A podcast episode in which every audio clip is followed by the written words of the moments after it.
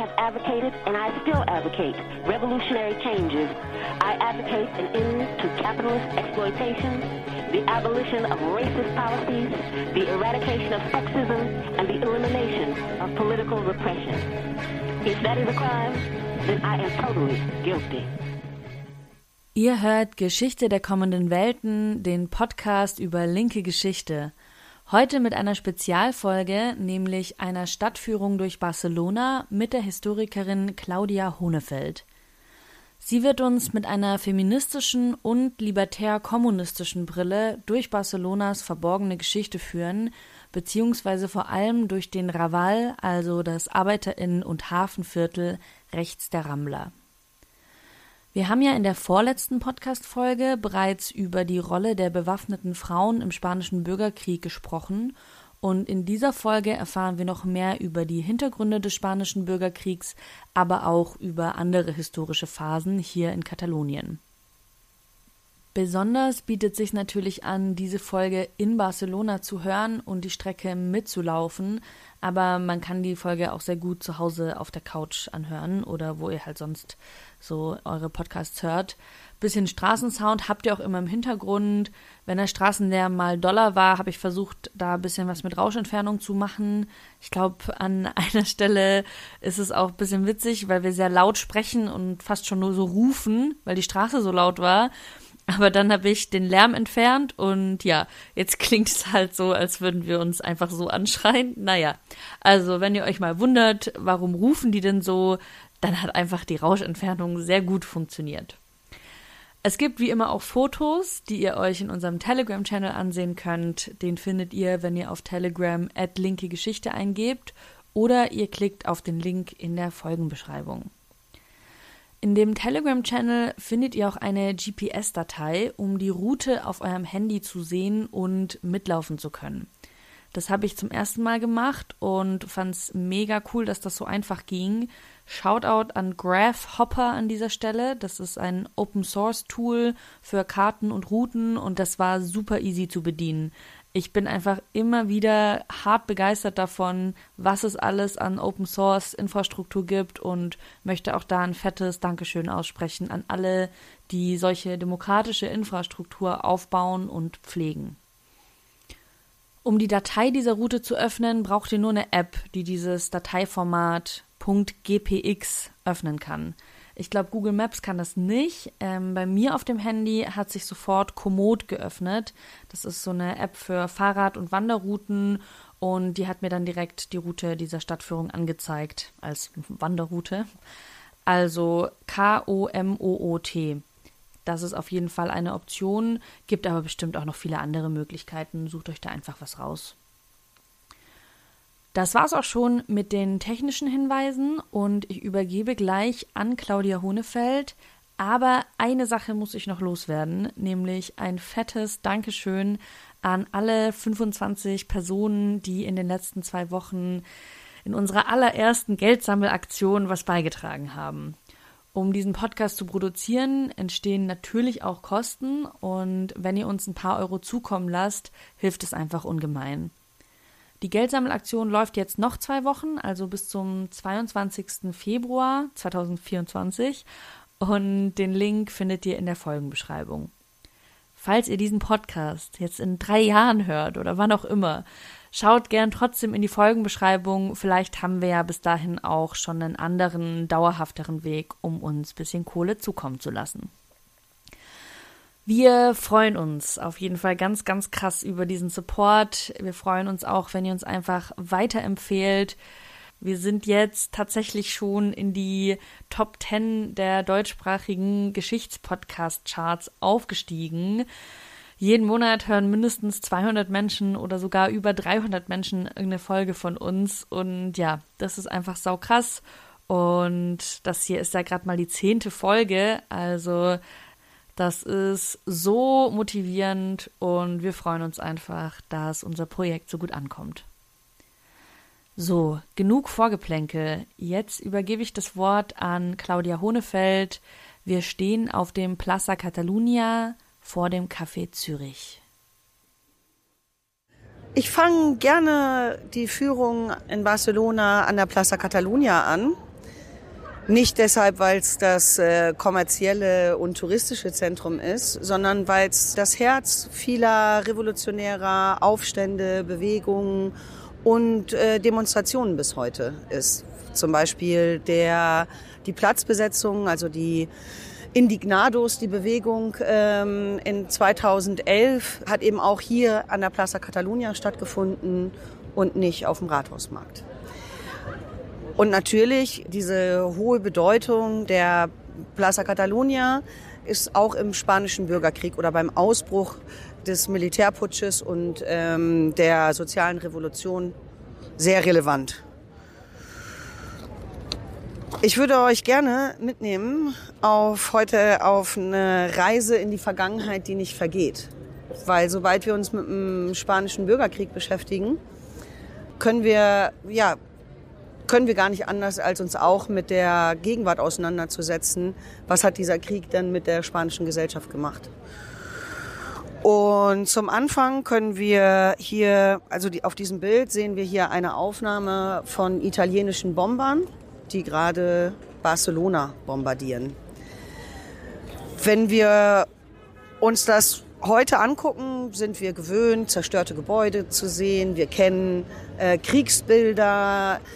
Wir müssen uns aber vorstellen, wenn wir jetzt in die Zeit zurückgehen, dass es eigentlich zu einem Wandel von dieser äh, Wahrnehmung oder von dem, was Sehgewohnheiten von den Menschen sind, die ändert der spanische Bürgerkrieg, weil er der erste Krieg ist, der so massiv fotografisch und filmisch festgehalten wird und damit auch der erste Spanisch oder der erste Krieg ist, der weltweit in die Wohnzimmer gelangt. Darum habe ich hier auch ein paar Ikonen mitgebracht. Und zwar sehen wir hier einmal Death in the Making. Das ist von Robert Kapper, sicherlich einer der berühmtesten Kriegsfotografen. Und ja, das ist zu einer, einer Bildikone gekommen. Und auch andere Ikonen sind die Milicianas. In diesem Fall sind es Milicianas in, in Madrid. Wir sehen hier eine, ja, eine der berühmtesten, die auch den Spanischen Krieg überlebt haben, La Dynametera. Sanchez ist ihr Name.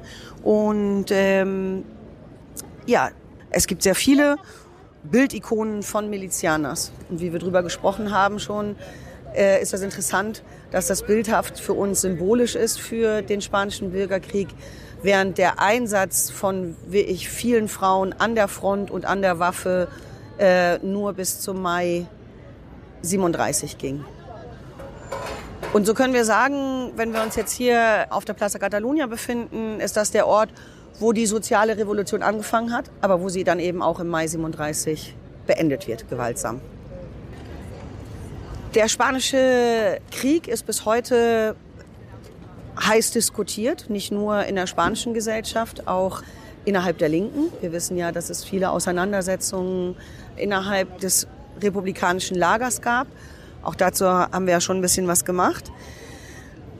Ich fände es wichtig, nochmal zu sagen, was hat eigentlich dieser Krieg, was für eine Bedeutung ähm, hatte der für manche äh, oder warum war er so bedeutsam für so viele Menschen?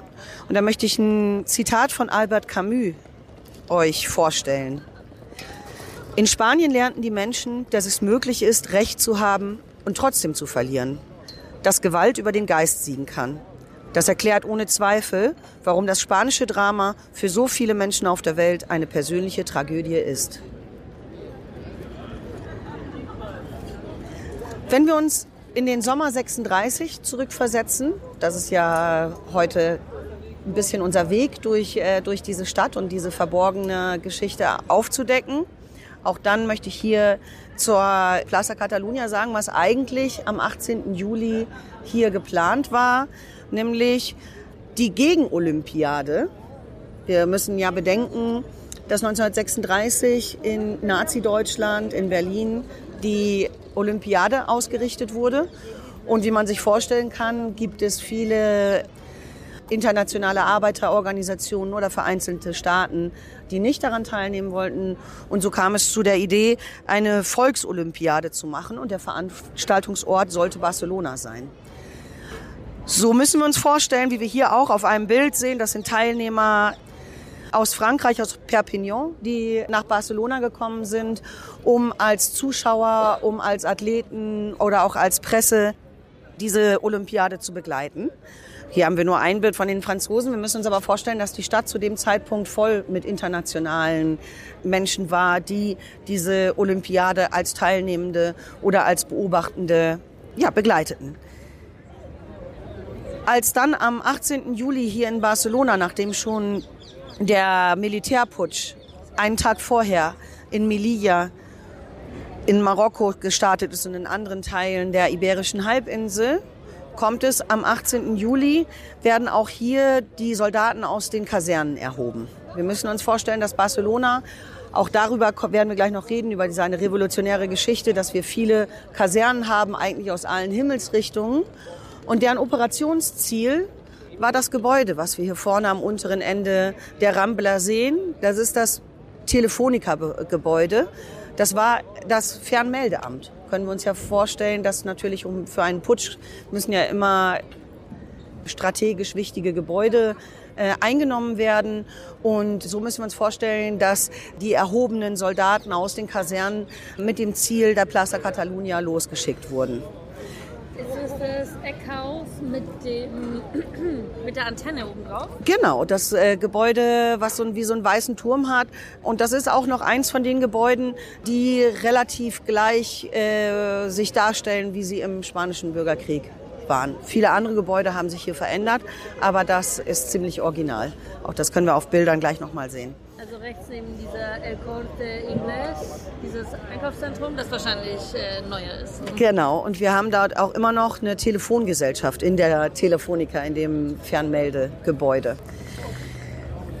Was passiert in Barcelona, als jetzt die Soldaten auf die Straße geschickt werden? Sie wurden unter Vorspielung falscher Tatsachen, würde man heute sagen, aus den Kasernen gelockt. Sie sollten nämlich angeblich die Eröffnung der Olympischen Spiele begleiten. Als sie sich dann aus den Kasernen begaben, sind gerade in den Arbeitervierteln im Osten und Norden der Stadt die Soldaten gleich unter Feuer genommen worden und sind auf Widerstand gestoßen. Auch das müssen wir äh, ja in dem Kontext verstehen, dass dieser Putsch nicht äh, innerhalb von einer Stunde in ganz Spanien sich vollzogen hat, sondern über mehrere Tage. Es kommt im Prinzip in den ersten Tagen und Wochen dazu, dass Spanien, wenn wir uns die spanische, die iberische Halbinsel vorstellen, wie ein Flickenteppich ist. Dass es halt Städte gab, die sich erhoben haben und Erfolg hatten. Oder wie hier in Barcelona und Madrid aufgrund des starken Widerstands der Arbeitereinheiten gescheitert ist, der Putsch. Wer hat die Soldaten rausgeholt und wer hat dann auf die geschossen? Die Soldaten sind auf Befehl der putschenden Generale aus den Kasernen geholt worden. Mindestens eine dieser Kasernen wurden, unter, wurden die Soldaten unter Vorspielung falscher Tatsachen auf die Straße geschickt. Es hieß, sie sollten die Eröffnung der Olympiade schützen und waren dann sehr erstaunt, dass sie, als sie rausgekommen sind aus der Kaserne, unter Feuer standen von den Arbeitern. Die Arbeiter haben seit der Erhebung in Marokko jeden Moment damit gerechnet.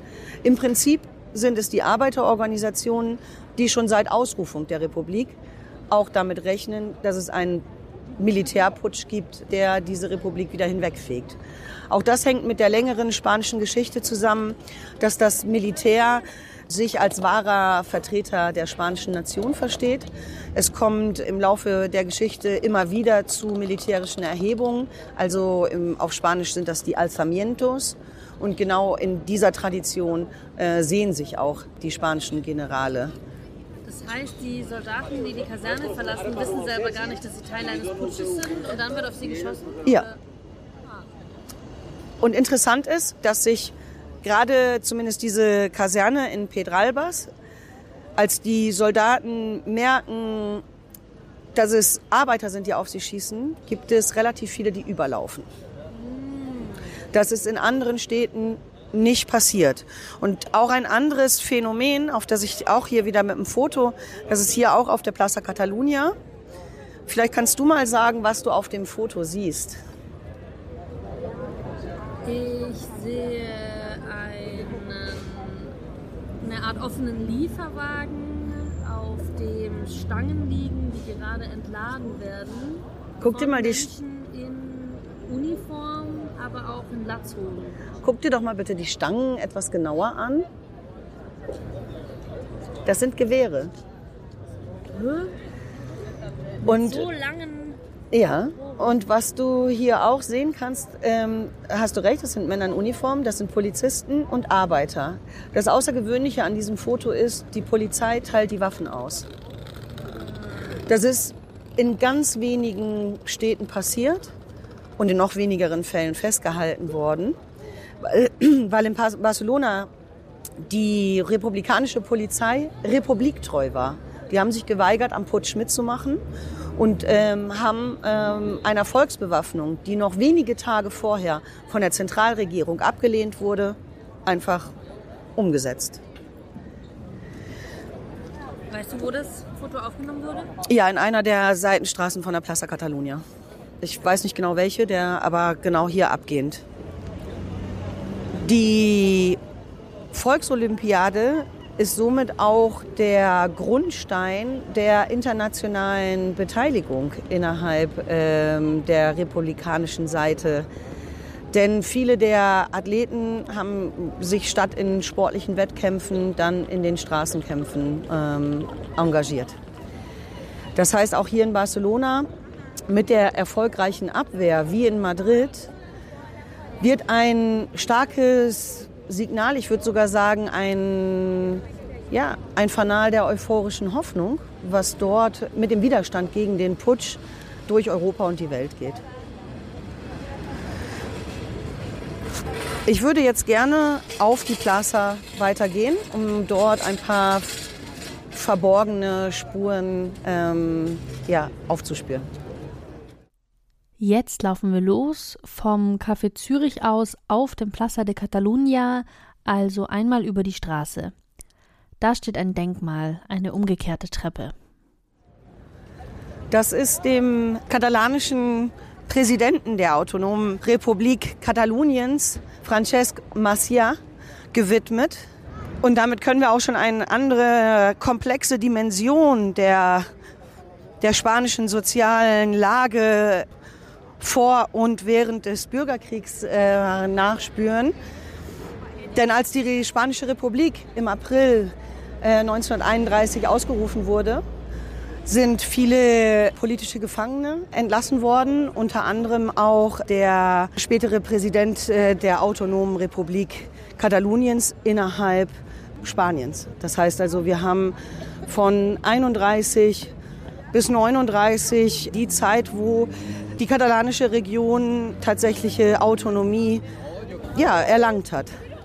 Und deshalb ist bis heute, wir können auch das auch auf vielen Fotos nachvollziehen, als äh, Francesc Macia aus dem Gefängnis entlassen wurde und, äh, und auch andere, auch der Präsident der Generalitat, also der, der Ministerpräsident könnte man sagen, Luis Campagne, können wir hier diese, diesen Konflikt zwischen Katala Katalonien und der spanischen Krone als neue Dimension entdecken. Und auch diese Dimension ist bis heute nicht geklärt. Auch hier beschäftigen wir uns nicht mit reiner Geschichte, sondern mit dem Verständnis, warum es heute welche Probleme in Spanien gibt. Weißt du, warum das eine Treppe ist? Äh, nein. Ich finde es nicht so gelungen, das Hm? Denkmal. Ich finde Ge Denkmal nicht so gelungen. Ja, ich habe dann nochmal recherchiert und dieses Monument, diese Treppe symbolisiert die katalanische Geschichte, die eben immer weitergeht und nie vollendet ist. Der untere Teil ist die katalanische Geschichte vor dem spanischen Bürgerkrieg und darauf liegt dann umgekehrt eine Betontreppe. Wo sich die beiden Treppen berühren, die drei Stufen symbolisieren die Präsidentschaft von Francesc Macia 1932 bis 1933.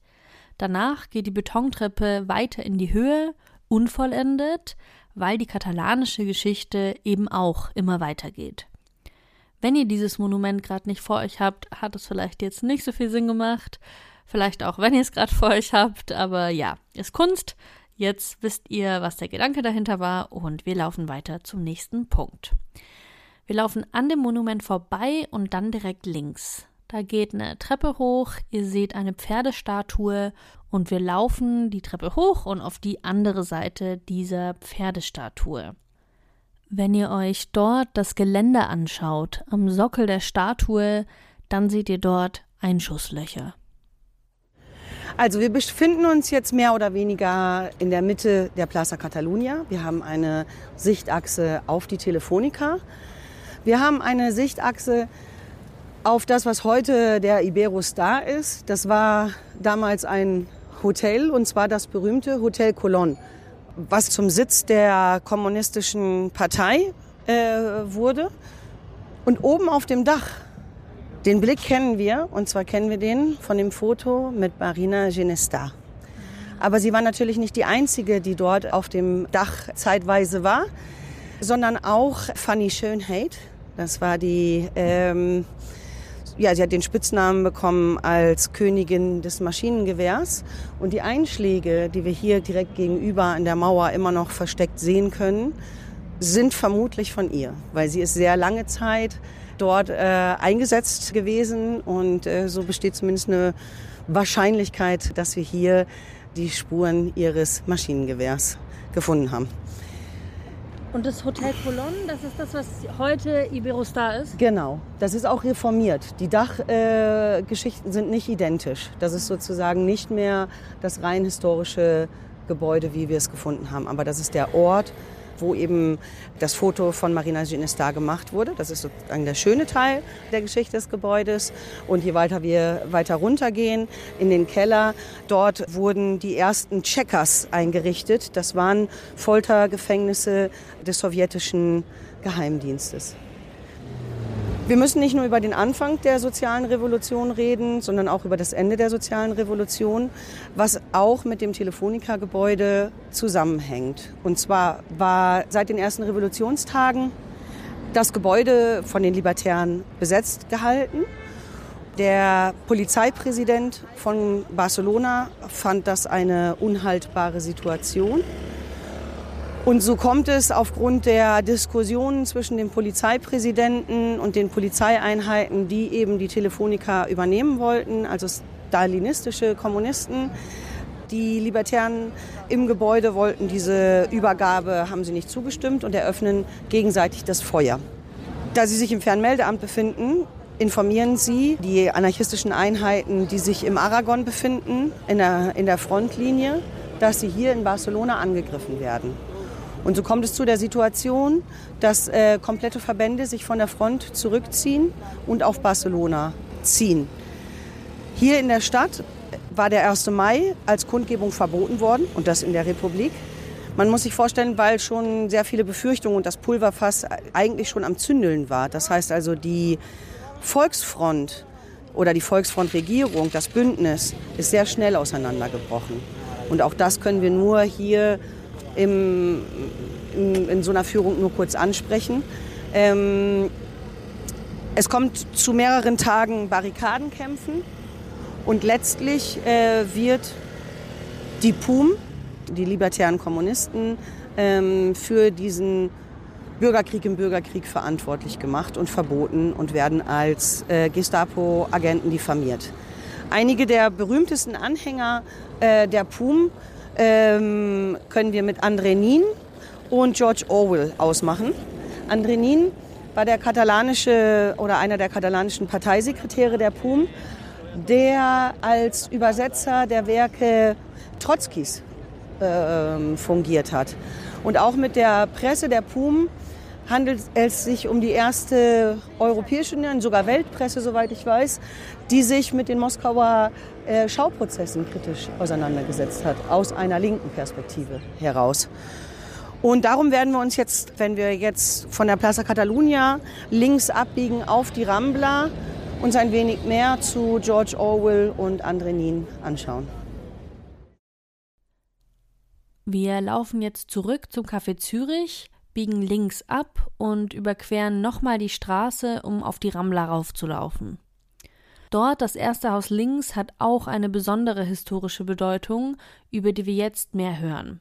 Dafür springen wir nochmal weiter zurück, also vor die Mai-Ereignisse 1937 zum Zeitpunkt des faschistischen Putsches im Juli 1936 und die direkte Reaktion darauf. Der erfolgreiche Widerstand gegen die putschistenden Militärs löst die soziale Revolution aus. Das ist insbesondere in Barcelona der Fall. Das heißt, es werden in den ersten Stunden sofort kleine wie große Betriebe kollektivisiert. Das betrifft die U-Bahn genauso wie die Hotels. Diese Hotels werden oftmals zunächst in Volksessensräume umgewandelt, genauso wie zur Unterbringung von internationalen Gästen. Und eins dieser Hotels, vor dem wir jetzt hier gerade am linken Eingang der Rambla stehen, äh, ist das Hotel, in dem George Orwell untergebracht war. Wie wir ja wissen, war er direkter Augenzeuge dieser Mai-Ereignisse, die das Ende der Revolution besiegelten. Und von hier aus war er eben unmittelbarer Augenzeuge und auch durchaus in Gefahr als Anhänger der PUM. Und in diesem Hotel war er mit seiner Frau Eileen Blair untergebracht. Und ihrer Aufmerksamkeit ist es zu verdanken, dass wir heute die Werke von George Orwell äh, genießen können. Es kamen Agenten in das Hotel und wollten ihn auf seinem Hotelzimmer verhaften. Seine Frau hat das von der Hotellobby aus beobachtet, hat gewartet, ihn unauffällig mit Küsschen begrüßt und gesagt, er soll weggehen und äh, nicht wiederkommen, dass sie da sind, um ihn zu verhaften. Mhm. Und ja, und Eileen Blair ist damit eigentlich auch eine von den ja, kleinen Steinen, die oft nicht erzählt werden. Also sind wir beim ersten Puzzlestein von Geschichte, die wir hier nirgends im Stadtraum äh, Spuren zu finden, die aber doch eine gewisse Relevanz entwickelt haben. Wir laufen jetzt die Rambla weiter runter. Nur wenige Häuser weiter vom, vom Hotel von George Orwell befand sich der Sitz äh, der PUM wenn man so will, wo sich eben das Büro von André Nien befunden hat. Wir laufen jetzt die Rambla runter bis zur Hausnummer 128 und währenddessen lese ich euch einen Augenzeugenbericht von den Mai-Ereignissen vor. Die beiden AutorInnen sind Clara und Paul Thalmann, zwei Schweizer KommunistInnen, die beide bei Radio Pum mitgearbeitet haben, sie sogar als Sprecherin. Es krachten Schüsse, die Menge stob auseinander. Wie auf Kommando rasselten die Jalousien der Geschäfte und Restaurants nieder, wurden in den Wohnhäusern die Fensterläden geschlossen. An den Fenstern des Hotels Colonne, des Hauptquartiers der Kommunisten, erschienen wie auf Zauberschlag Sandsäcke. Offenbar wusste man dort, was die Stunde geschlagen hatte. Es tobte ein wütendes Feuergefecht.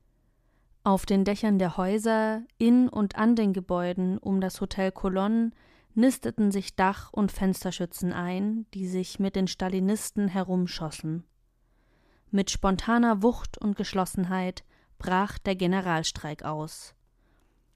Die Straßenbahnwagen blieben auf der Strecke stehen und wurden, wo das günstig erschien, in Barrikaden verwandelt, an allen Straßen und Verkehrsknotenpunkten wuchsen Barrikaden wie Pilze aus dem Boden. Wer auf wen feuerte, welche Barrikade von Freund oder Feind besetzt war, konnte vor allem nachts kaum ausgemacht werden. In das Kampfgetöse lärmten die Lautsprecher Nachrichten und anarchistische Kampflieder hinein. Den Nachrichten und Gerüchten zufolge hatte der Aufstand ganz Katalonien erfasst und die Initiative an sich gerissen. Die Parteihäuser und Kasernen der Kommunisten waren umzingelt und belagert. In den Feuerpausen diskutierten wir mit den Arbeitern über Sinn und Ziel des Kampfes. Sie waren stolz auf ihre spontane Schlagkraft, überzeugt davon, dass nun die Stalinisten in Katalonien ausgespielt hätten. Auf unsere Einwände und Fragen, was weiter? Wer wird die Macht übernehmen? Wie soll sich das Verhältnis zur Zentralregierung in Valencia gestalten? Antworteten sie beruhigend mit einem Schlag auf ihren Gewehrkolben. Solange wir unsere Waffen besitzen, die Betriebe haben, werden weder die Stalinisten noch Franco durchkommen. Das war ein Textausschnitt von zwei Schweizer Kommunistinnen, Clara und Paul Thalmann, die im Mai 1937 zu Augenzeuginnen wurden. Augenzeuginnen dessen, was wir heute als den Maiaufstand oder die Mai-Ereignisse bezeichnen. Der Text heißt Der Maiaufstand in Katalonien und er ist auch in dem Sammelband von Erich Hackel, Soweit uns Spaniens Hoffnung trug. Wir befinden uns jetzt vor dem Gebäude der Nummer 128. Dieses Gebäude war zur Zeit der Revolution das Gebäude, in dem sich die PUM ihre Büros und auch Versammlungsräume ähm, hatte, also quasi einen Teil des, äh, des Parteisitzes, der sich hier befand. Und was wir hier finden, ist eine der wenigen Erinnerungsplaketten. Bei dieser Erinnerungsplakette handelt es sich nicht um offizielle Erinnerung. Das ist also nicht die Stadt, die diese Plakette angebracht hat, sondern seine Genossen, wie wir unten der Plakette entnehmen, die 1983 eingeweiht wurde. Ich lese mal vor, was auf der Plakette steht. Aquí, el 17 de juny de 1937, els seus companys veierem per darrera vegada Andreu Nin, secretari polític del PUM, lluitador per el socialisme i la llibertat, víctima del estalinisme, els seus companys. Also hier am 16. Juni 1937 haben seine Genossen ihn ein letztes Mal gesehen, André Nin. Er war politischer Sekretär der PUM. Er war ein Kämpfer für den Sozialismus und die Freiheit und er ist ein Opfer des Stalinismus geworden. Dadurch, dass die PUM als Verantwortlicher für die Mai-Unruhen herangezogen wurde, wurden ihre Gegner mit grausamer Repression überzogen. Man hat den Leichnam von Andrenin bis heute nicht gefunden. Man weiß aber, dass er vom, ja, vom russischen Geheimdienst verhaftet wurde. Er wurde gewarnt, er hatte aber nicht damit gerechnet, dass das vielleicht jetzt sein Leben in Gefahr ist.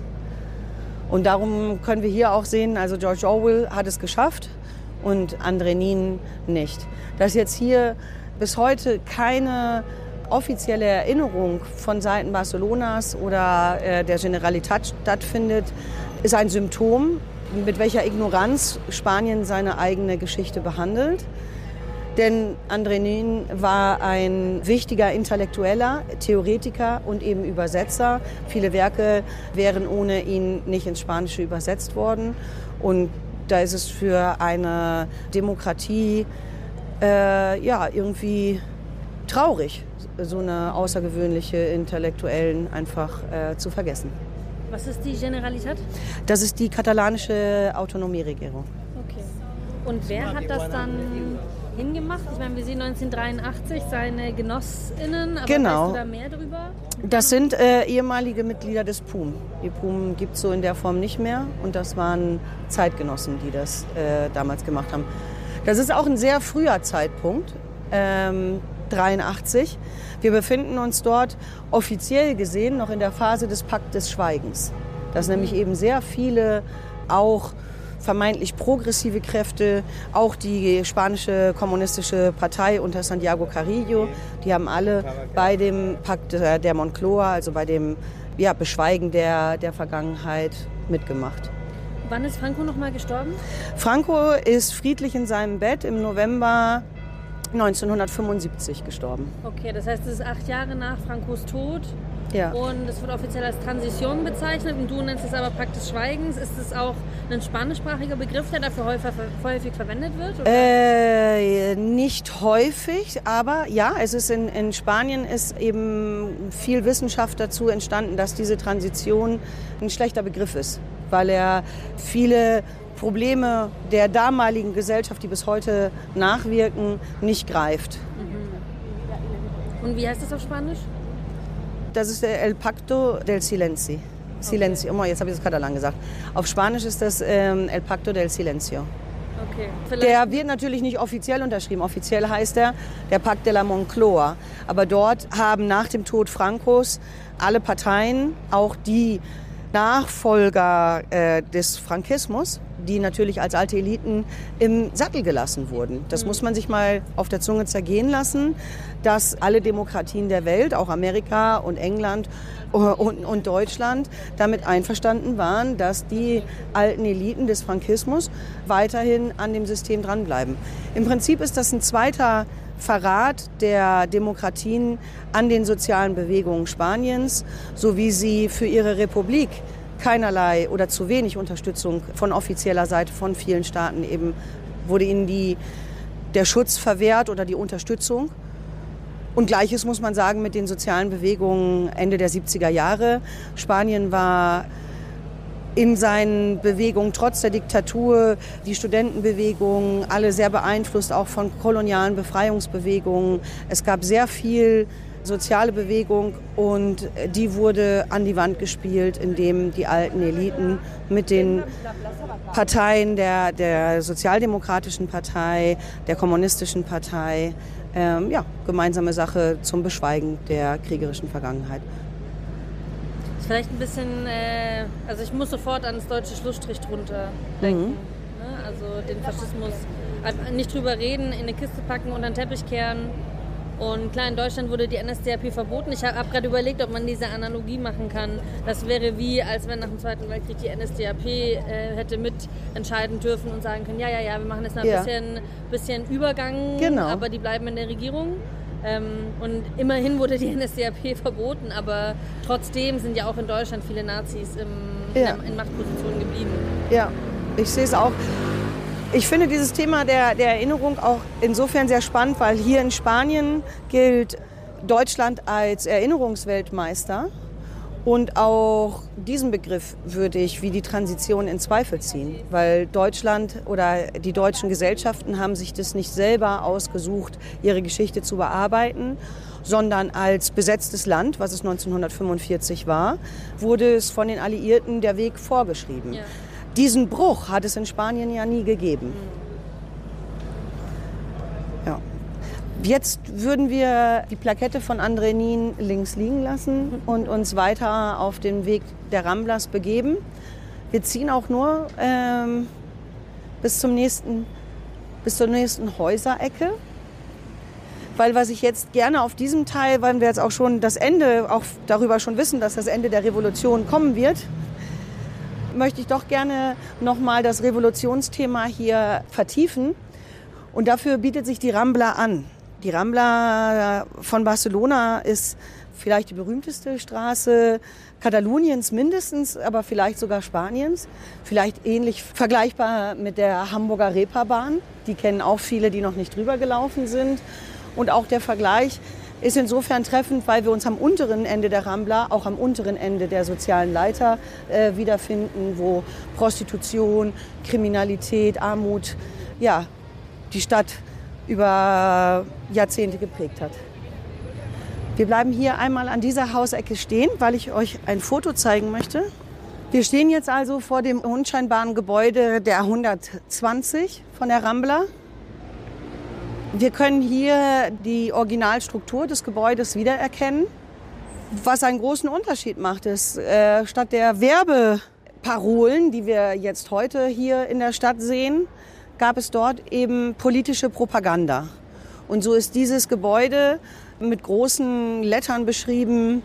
Wir brauchen ein Volksheer. Ja, hier wurden nämlich die Einlistungen für die Front das heißt, wer sich freiwillig gemeldet hat, viele Milizianas und Milizianos aus Barcelona, aus dem Süden Kataloniens, haben sich hier eingeschrieben und sind dann an die Aragon-Front oder nach Madrid gekommen. Wir gehen ein Stück weiter und sehen dann auf der rechten Seite der Ramblas eine Kirche. Das ist eigentlich schon direkt gegenüber, ne? Ja, fast so schräg gegenüber, ne? Wir gehen auch wieder zurück auf die Mitte der Ramblas, um eine bessere Sichtachse zu haben. Ja, und wir können verschiedenen Fotos entnehmen, wie stark die Bombardierung äh, Barcelonas war.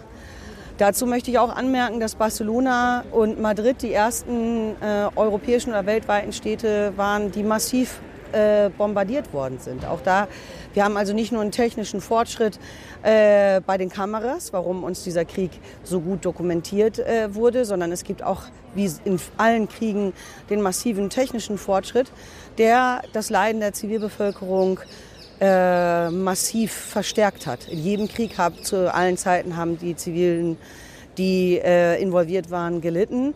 Aber das Ausmaß äh, des Spanischen Krieges äh, ist so gewaltig, dass er auch in dem Fall als der erste moderne Krieg gilt, weil so viele äh, Zivilbevölkerung ja, involviert war und unter den Kampfhandlungen gelitten hat oder ganz bewusst zum Leiden herangezogen wurde.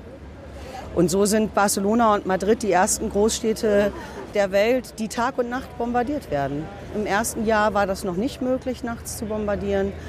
Und nachher gab es eigentlich keine Ruhe mehr. Was wir uns auch vorstellen müssen, ist, wie der Druck des frankistischen Heeres, was sich ja von unten über die Iberische Halbinsel verteilt, dass er einen ganzen Flüchtlingstreck vor sich her treibt. Und Barcelona und Madrid, die sind eigentlich ja aus allen Nähten geplatzt vor Zivilbevölkerung, die versorgt werden musste. Und auch dort spielt dann die Kollektivisierung eine große Rolle. Ich hatte ja schon gesagt, dass viele der Hotels und Hotelküchen kollektivisiert worden sind. Hier sehen wir ein Beispiel vom Montjuic, also hier von dem ähm, vom Burgberg. Wir haben aber auch Fotos direkt hier von den Ramblas vom alten Hotel Ritz. Das ist ja bis heute ein Name. Und dieses Hotel Ritz ist eben umgewandelt worden in eine Volksküche. Das heißt also, wir müssen uns auch vorstellen, dass es so viele Tote in den Städten gab, weil die Städte damals aus allen Nähten platzten und viel mehr Einwohner untergebracht haben, als sie vor den Kriegsereignissen hatten. Okay, wir laufen weiter. Wir laufen weiter die Ramblas herunter. Und wir können hier auch an der Rambla sehen, es gibt hier auch natürlich äh, außer den Gebäuden auch die Bäume als stumme Zeugen. Wir können sehen, dass einige der älteren Exemplare, die hier ja als wunderschöne Allee angelegt sind, ähm, die älteren Exemplare sind auf jeden Fall Zeugen der Ereignisse geworden. Wir haben aber hier eine gewisse Nachpflanzung. Aber ich finde das wichtig zu erwähnen, weil wenn wir uns jetzt noch mehr in die Zeit reinversetzen wollen, dann müssen wir unterscheiden zwischen dem, was wir damals schon vorgefunden haben und was nicht. Und diese Bepflanzung der, der Ramblas ist eben sehr typisch. Das sind Birken? Nein, das sind Platanen. Aha. Ja.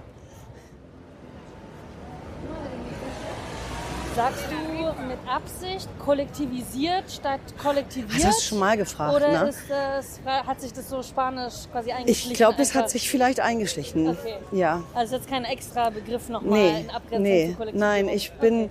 einfach gewöhnt, auch Wörter teilweise zu erfinden. Das ist. Wie ja. sagt man das auf Spanisch? Kollektivisado? Äh, ja, kollektivisado. Ah, ja. das habe ich gerade auch erfunden. Ja, siehst du, schau an. Kreativität ist großartig. Wir laufen immer noch weiter die Ramblas runter. Und zwar bis zum Theater Lisieux. Jetzt laufen wir noch anderthalb Minuten die Rambla runter zum Liceu. Da kommt ja auch an der Metrostation Liceu vorbei. Solange könnt ihr auf Pause drücken, bis ihr bei dem großen Bodenmosaik angekommen seid, das auf der Mitte der Rambla ist, kurz vor dem Liceo. So, wir befinden uns jetzt mehr oder weniger in der Mitte der Ramblas und auf dem Boden das große Straßenpflaster von Miro. Wir wollen ja eine Kulturtour hier haben und dann müssen wir natürlich auch ein paar von den wichtigen katalanischen Künstlern erwähnen. Picasso, eine andere Bildikone, die geschaffen wurde. Picasso war natürlich hier sehr eng mit Barcelona verbunden.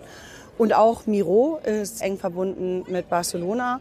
Und auch dort finden wir dann den spanisch-katalanischen Konflikt, weil die Katalanen sie als katalanische Künstler bezeichnen und Spanien natürlich als spanische.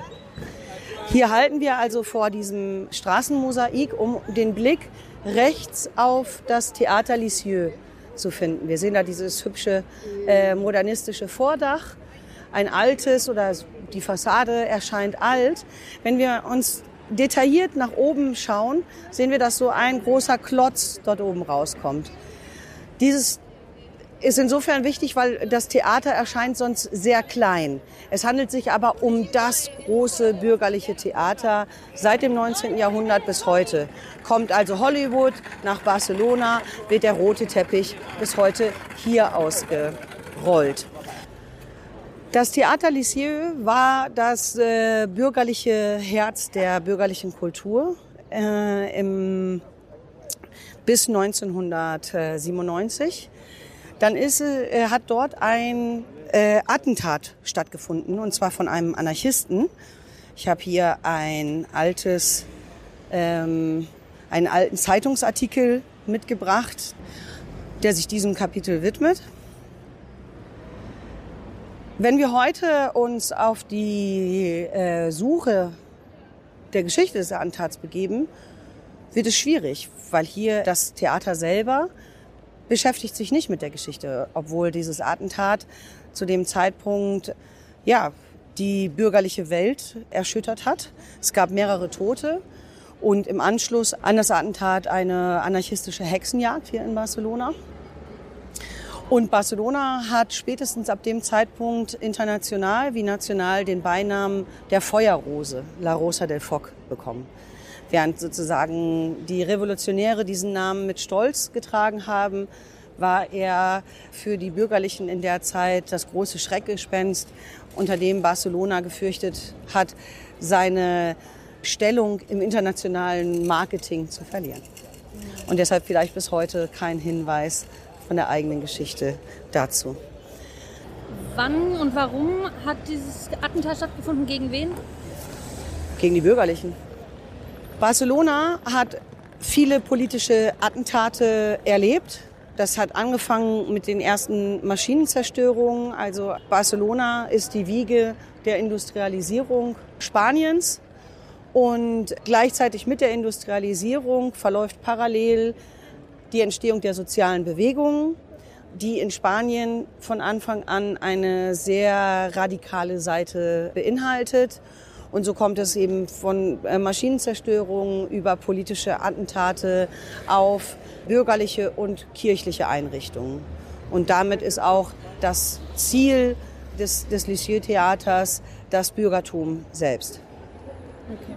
Und deshalb vielleicht auch die starke Repression als Antwort. Es wurden dann in dem Fall nicht nur militante Libertäre, sondern, wie man sich vorstellen kann, radikal gegen jedwede soziale Bewegung vorgegangen. Also ArbeiterInnen, die so wütend waren über die soziale und wirtschaftliche Ungleichheit, dass sie an so einem repräsentativen Ort wie dem Theater ein Attentat ja. geplant haben. Ja. Das ist jetzt schon mal ein kleiner Ausblick auf die revolutionäre Geschichte vor dem Sommer 36, der wir uns gleich widmen werden, wenn wir hier abbiegen in den sogenannten Raval. Und wir gehen jetzt hier gleich rein, weil der Raval ist diese Wiege der spanischen Industrialisierung. Der ja? Raval ist dieses Viertel dann? Der Raval ist der rechte Teil der Rambla. Okay. Und auch das ist interessant, die Rambla ist wie eine Schneise durch die Stadt. Wir haben auf der linken Seite die denkmalgeschützten Gebäude, die im Übrigen oft mittelalterlicher wirken, als sie sind, weil auch Franco wusste, die Stadt schon zu vermarkten und so sind viele mittelalterliche Baustrukturen ähm, aus anderen Vierteln hier äh, zentralisiert worden. Wir müssen, wir dürfen nicht vergessen, dass die Probleme, die Spanien heute hat, ebenso in der Vergangenheit zu suchen sind. Nämlich die wirtschaftliche Ausrichtung als Monokultur, äh, wie es bei Spanien der Fall ist, und zwar Tourismus und Baubranche. Und diese beiden äh, Zweige äh, prägen bis heute die, die Wirtschaft Spaniens und sind eben äh, als, ich, ich würde das durchaus als Systemfehler mm. nennen, angelegt worden. Und Gemüse, oder? Ja, auch.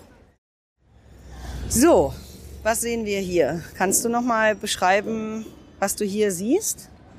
Ein Mann mit Maschinengewehr, der hinter einem Baum steht. Ja, ist kein Maschinengewehr, es ist ein, äh, ein normales, äh, altes Gewehr, sage ich Ah. jetzt mal so. Aber richtig. Und zwar ist das hier einige Häuser weiter. Das ist hier, das sind die Ramblas. Und wen wir hier abgebildet sehen, ist Ascaso. Ascaso ist einer aus der Gruppe um Duruti, die eben aus Nosotros, die hier die revolutionäre Gymnastik verbreitet haben in, in Barcelona und darüber hinaus und die eine ganz aktive Rolle bei der Verteidigung der Stadt gegen die putschistenden Militärs führte. Und das hier ist am unteren Ende der Ramblas. Und das ist das letzte Foto, was es von ihm gibt. Er wird wenige Stunden später in den Kämpfen um die Atarazanas-Kaserne, die am unteren Ende der Ramblas ist, wird er erschossen bei der Erstürmung. Auch das, diese Atarazanas-Kaserne, die besteht nicht mehr. Das heißt also auch diese, ein, diese revolutionäre Einnahme der Kaserne können wir nur über Bilder und Erzählungen nachvollziehen. Wir befinden uns ja jetzt in Hafennähe und die, äh, diese Kaserne war eben auf der rechten Seite am Ende der Ramblas. Diese Kaserne war das letzte Nest, äh, was sozusagen die erhobenen Militärs verteidigen konnten. Innerhalb von wenigen Stunden war der Rest der Stadt komplett übernommen. Godet als eine der höchsten putschenden Generale wurde hier in der Capitania festgesetzt, musste in einer Radioansprache kapitulieren, ist vor ein Militärgericht gestellt worden, verurteilt worden zum Tode und ist der einzige Mensch, der bis heute wegen frankistischer Verbrechen und äh, des Militärputsches gegen eine legitim gewählte Regierung verurteilt wurde. Zu dem Zeitpunkt, als Godet in der Capitania festgesetzt wurde, war also noch der letzte, das letzte Widerstandsnest hier in dieser Kaserne. Und weil es sich ja hier um, um Hafennähe handelt, gab es hier auch besonders viele organisierte Arbeiter. Und so waren es organisierte Arbeiter aus einer Druckerei, die die entscheidende Idee hatten, wie sie in diese Kaserne reinkommen. Und zwar haben sie alte Druckerpressen, müssen wir uns riesig vorstellen. Ich weiß nicht, wer von euch vielleicht schon mal eine Druckerpresse gesehen hat, wie sie heute sind. Früher waren sie noch größer. Und ähm, die wurden umfunktioniert in quasi einen, naja, ein Rambock kann man nicht sagen, weil es rollte ja. Aber mit dieser Riesenrolle wurden die Mauern und das Tor der Kaserne geöffnet und das letzte Widerstandsnest der aufständischen Militärs hier in Barcelona beseitigt. Das hat ja auch eine krasse Symbolik, wenn die ArbeiterInnen mit ihrem Arbeitsgerät einer Druckerpresse kommen und so aber die Militärs besiegen Genau. können. Und so müssen wir uns vorstellen, also die Arbeiter hier in Barcelona waren bewaffnet. Wir erinnern uns an die Bewaffnung von der Polizei. Und wir müssen uns auch daran erinnern, durch die revolutionäre Gymnastik haben sie sich schon jahrelang auf einen Tag X sozusagen vorbereitet. Es gab Waffenlager. Und sie haben sich auch organisiert, mehr Waffen zu organisieren. So wurden zum Beispiel dann eben äh, Polizeikasernen gestürmt. Ja, das war in Spanien weit so. Also sowohl klassische Waffen als auch Arbeitsgerät, was dann umfunktioniert Genau, aber genau deshalb mh, finde ich diese Geschichte auch durchaus wichtig, weil es eben zeigt, dass die Kreativität der Arbeiter ähm, eine ganz entscheidende Rolle beim Gewinnen gespielt hat. Und interessant ist, dass dann zu diesem Zeitpunkt, also kurz nach dem Tod Ascasos, sind dann ja alle, alle Widerstände der Militärs in Barcelona aufgegeben. Und damit sind die Libertären erstmals die Herrscher der Stadt. Und das ist auch interessant, dass In- sich Wo sind wir jetzt? in Barcelona, das äh, ist in ähm, welche Zeit? äh, am 19., 20., 20. Juli. 1936. 36. 20. Juli 1936. Während also in anderen Teilen Spaniens noch nicht entschieden ist, wie erfolgreich der Putsch sein wird oder nicht, wurde hier ganz klar ähm, der Putsch niedergerungen. Wir biegen jetzt direkt beim Lisieux rechts ab, um uns äh, weiter zurück in die Geschichte zu wühlen. Weil wenn wir uns jetzt mit der, mit der Frage der, der Revolution in ähm, 1936 beschäftigen, müssen wir fragen, was hat das eigentlich ermöglicht? Und deshalb müssen wir ein bisschen weiter in der Zeit zurück. Wir biegen jetzt neben dem Liceo in die Carrera de San Pau ein. Diese Straße laufen wir so vier bis fünf Minuten runter und dann seht ihr schon sehr unübersehbar auf der rechten Seite die Filmoteca de Catalunya. Das ist auch so ein schöner kleiner Platz. Während dieser Laufstrecke könnt ihr den Podcast ruhig weiterlaufen lassen, dann erzählt euch Claudia auf dem Weg noch was über dieses Viertel. Wenn wir dann auf dem Platz angekommen sind, dann gibt's knapp 20 Minuten zum dort anhören. Das heißt, ihr könnt euch dort kurz hinsetzen und einen Snack essen oder was in einem Café trinken. Also, wir laufen jetzt vom Liceo bis zur Filmoteca de Catalunya. So, hier in diesem Viertel fällt uns jetzt schon mal was auf, was anders ist als auf der linken Seite der Rambla, wo es sehr touristisch ist, diese Häuser, die alle sehr aufgehübscht sind.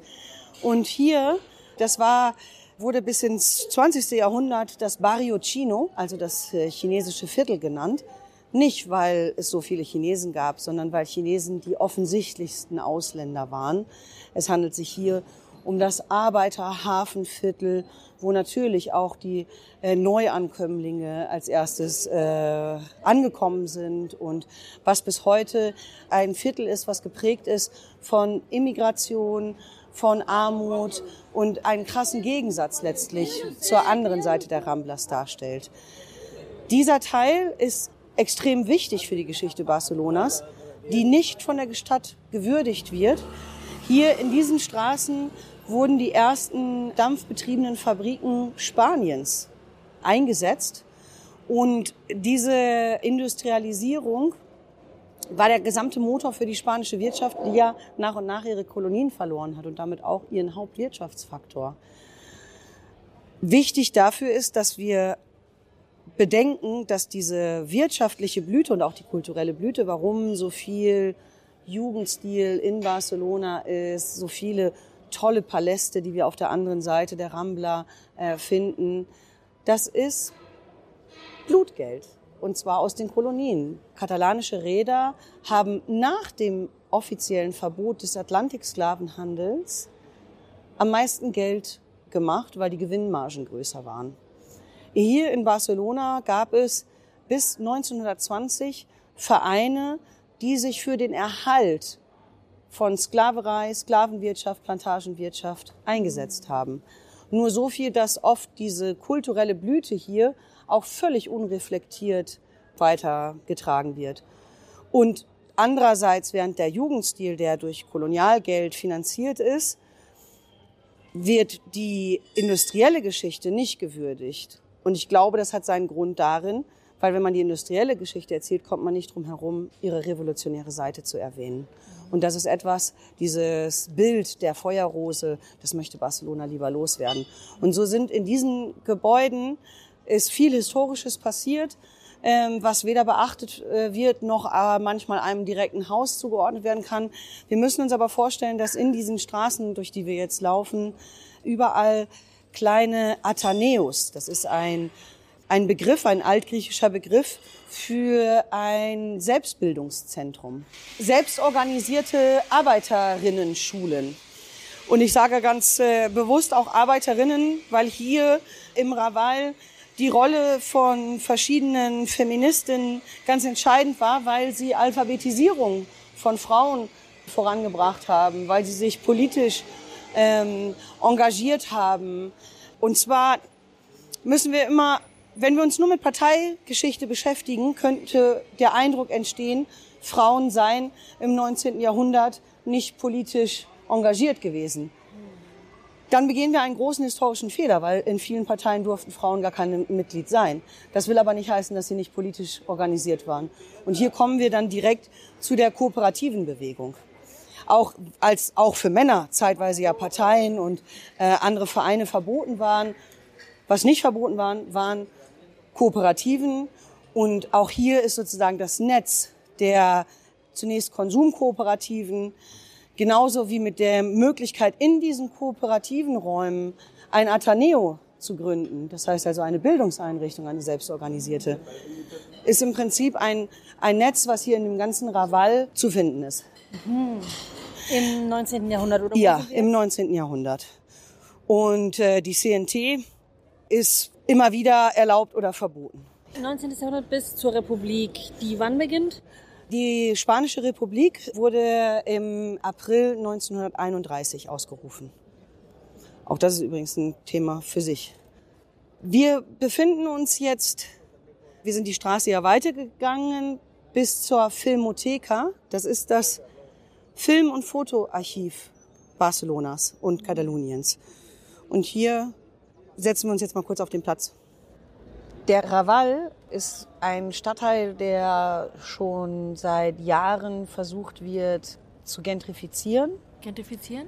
Gentrifizieren, äh, die Sozialstruktur gewaltsam verändern, Vertreibung von sozial Schwachen aus diesem Viertel, um es touristisch und wirtschaftlich zu verwerten. Ich hatte erzählt, dass es sich um einen Armutsbezirk im Prinzip handelt, der von auch Prostitution bis heute stark geprägt wird. Und das passt natürlich nicht in das Bild, was Barcelona selber von sich hat. Auch vor wenigen Jahren gab es die Bewegung Barcelona hübscht sich auf. Das betrifft aber vor allen Dingen die touristischen Teile. Und hier in diesem Teil herrschen noch immer die Flecks of Poverty, also die heraushängenden Wäschen sind hier sehr charakteristisch. Das lässt natürlich darauf schließen, wie klein der Wohnraum ist hinter diesen Fassaden. Flecks of Poverty wie Farben der Armut. Oh ja, genau. Und es wird seit Jahren versucht, dieses Viertel zu gentrifizieren. Deshalb wurde hier nicht nur Teile der Universität und auch das moderne Kunstmuseum, das MACBA, quasi als Ausstrahlungsprojekt äh, gesetzt, sondern auch das Filmarchiv, die Filmotheca von Katalonien, als auch das ein oder andere Hotel. Trotzdem ist bis heute die soziale Bewegung hier im Raval sehr stark, die kooperativen Bewegung. Wir haben hier zum Beispiel an der nächsten Ecke das erste sozial und kooperativistisch organisierte ähm, Gym, also eine Sportstätte, die kooperativistisch organisiert ist und auch solidarisch. Das heißt, diese sportlichen Anlagen mit ihren Sanitäranlagen werden ganz offensiv auch unter Menschen beworben, die eben selber hier keine Möglichkeiten haben, Wäsche zu waschen oder Duschen zu benutzen, so dass ja, dass dort ein sozialer Anlaufpunkt ist. Nur um das Gegengewicht zu dieser Gentrifizierungsbewegung zu zeigen. Wir finden also hier in Barcelona, gerade in diesem Viertel, eigentlich das, was man sagt, was sehr charakteristisch für ganz Spanien ist, nämlich Sol y Sombra. Also Gegensätze, die wir an einem Ort ganz schnell finden, wo sich die gesamten Bedingungen massiv ändern. Die Hunde wollen auch Teil des Podcasts sein. Offensichtlich, die machen meinen Konkurrenz. Um sich die revolutionäre Stimmung des Sommers 36 vorzustellen, finde ich es schön, wenn wir Stimmen aus der Zeit uns anhören. Und einer derjenigen, der die revolutionäre Stadt äh, im Sommer 36 besucht hat, ist Franz Borkenau. Und der beschreibt Barcelona am 5. August folgendermaßen. Friedliche Ankunft, keine Taxis am Bahnhof, dafür alte Pferdedroschken, die uns ins Zentrum bringen auf dem Paseo de Colón wenige Leute.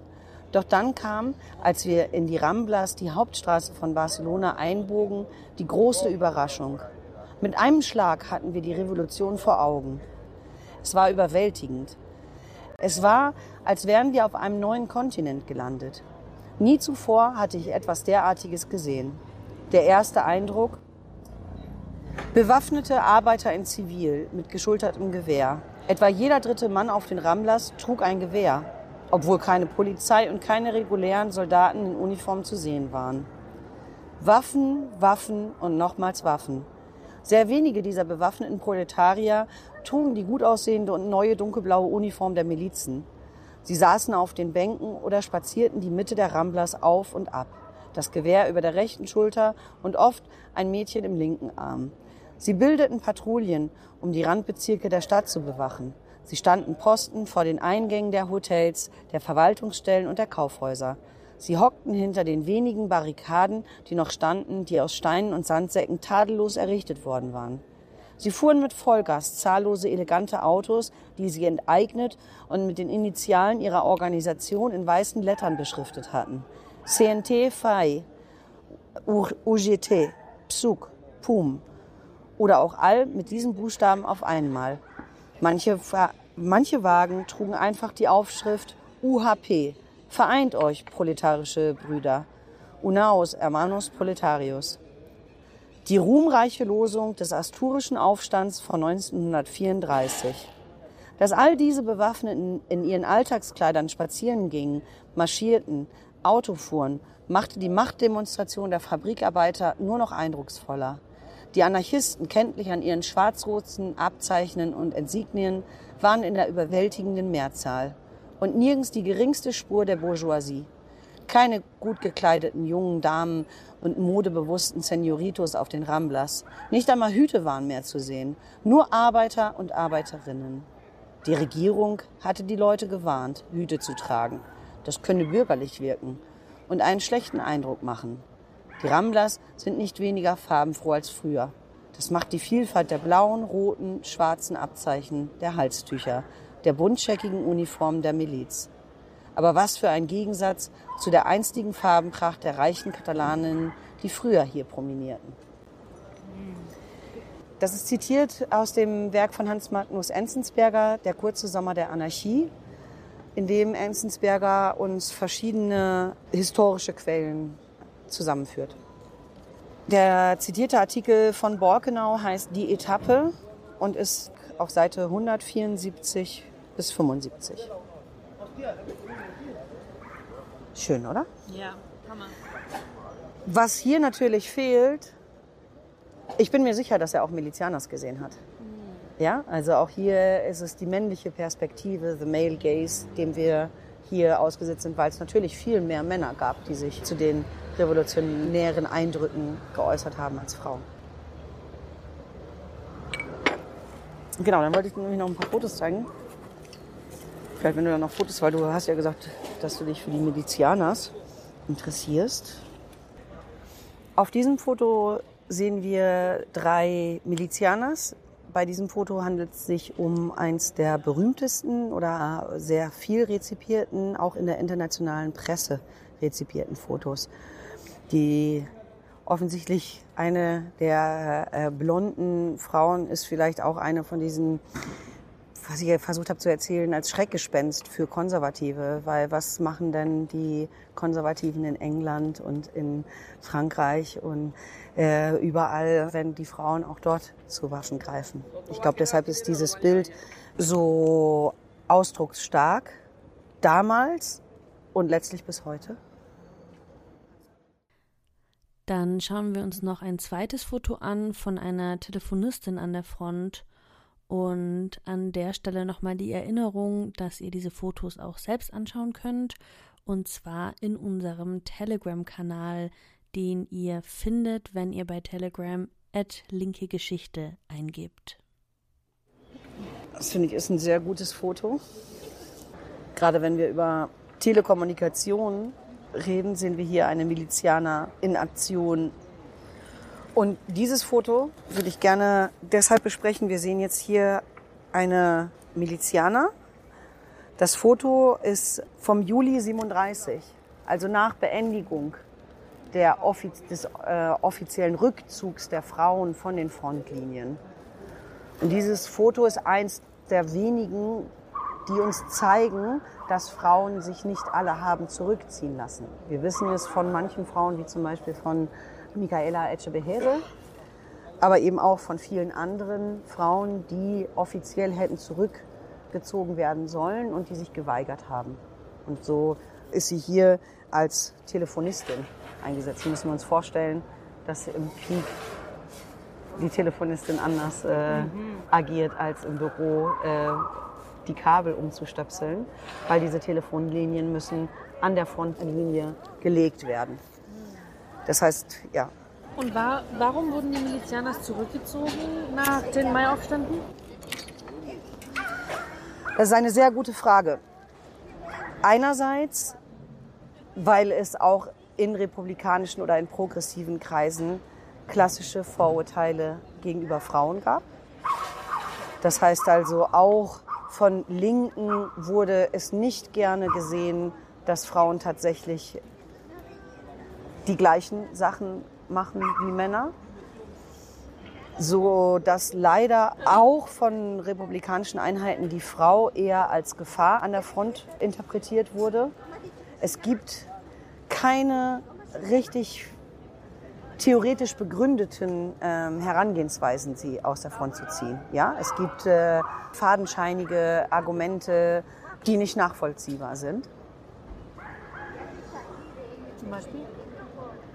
Dass sie die Männer ablenken, dass grundsätzlich Frauen, die mit Männern in Gruppen zusammen sind, in die Nähe der Prostitution gerückt werden und Prostitution als Kriegsgefahr gesehen wurde. Letztlich wurde damit den Frauen an sich das Vertrauen entzogen, meines Erachtens. Und das zeigt diese chauvinistischen Strukturen, die es auch in vermeintlich progressiven Bewegungen gegeben hat.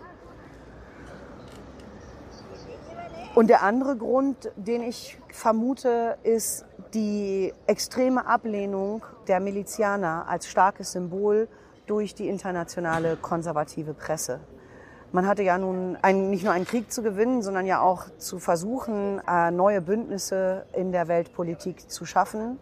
Und da wurde es durchaus wahrgenommen, dass bewaffnete Frauen als Schreckgespenst für viele Konservative in, in der Weltöffentlichkeit da waren. Und das hat sicherlich eine Rolle gespielt, diese prominenten Vertreterinnen der Revolution.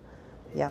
Und als nächstes sicherlich auch einfach es ist das stärkste Symbol für das Ende der sozialen Revolution. Es sind eben nicht nur dann Kollektivisierungen, die teilweise zurückgesetzt werden oder wo gesagt wird, naja gut, für die Kriegswirtschaft wird sowieso der Staat, der das für sich beansprucht. Und äh, ja, da wird die Revolution, die soziale Revolution beendet. Also das finde ich schon verwunderlich. Denn, ne, also nach, der, nach den Maiaufständen dominieren ja dann die stalinistischen Kommunistinnen die, hm, die republikanische Seite. Ja. Und die hatten doch auch bewaffnete Frauen als Ikonen. Ne, schon, äh, schon allein aus, der, aus der Februarrevolution. Aber nicht, wenn sie neue Verbündete in der Weltöffentlichkeit suchen. Das ah. ist ein zu starkes Signal. Ich glaube auch in dem Fall nicht nur die bewaffnete Frau, sondern es ist auch ein starkes Symbol der Volksbewaffnung, wenn Frauen bewaffnet sind. Und das ist das Schreckgespenst auch für englische Minenbesitzer, die deshalb ein größeres Interesse an einer Militärdiktatur äh, in Spanien zu dem Zeitpunkt hatten, als an eine linke Republik, die das Volk bewaffnet und Besitz enteignet. Stalinisten haben versucht, die auch mehr zu gewinnen, indem sie sagen, nee, wir wollen gar nicht das Volk bewaffnen, wir wollen euch auch gar nicht enteignen. Die Frauen bleiben unbewaffnet, ihr müsst nicht so viel Angst vor uns haben, kommt unsere Seite. Es geht ja sogar so weit, dass die Stalinisten geleugnet haben, dass es sich um eine Revolution handelt, weil es eben den marxistischen Kriterien der revolutionären Situation äh, widerspricht. Und äh, deshalb wurde auch paternalistisch dem spanischen Volk abgesprochen, sich in einer revolutionären Situation zu befinden.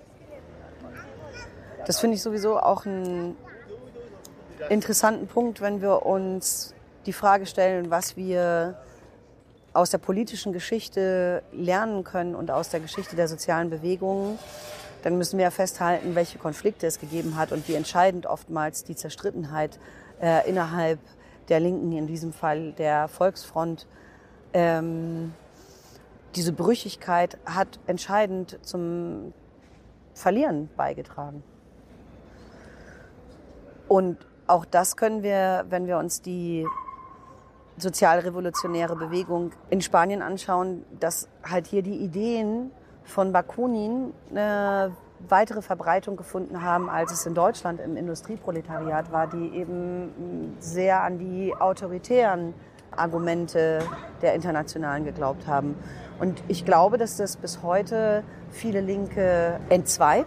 Gerade die Auseinandersetzungen, die ja erst in Barcelona im Frühling 37, dann in, in Madrid im Frühjahr 39, das hat Wunden auch innerhalb der Linken geschlagen, die bis heute eine große Rolle spielen. Und wir müssen uns vielleicht gerade als Frauen fragen, inwiefern es sich eigentlich um einen alten Männerstreit handelt, der damals zwischen Bakunin und Marx stattgefunden hat, den wir bis heute fehlinterpretieren. Weil letztlich waren sich in der Zeit die sozialen Bewegungen einig darüber, dass sie eine andere Welt wollten. Und es ging um die Frage, wie man dorthin kommt, über die sich der Streit entbricht.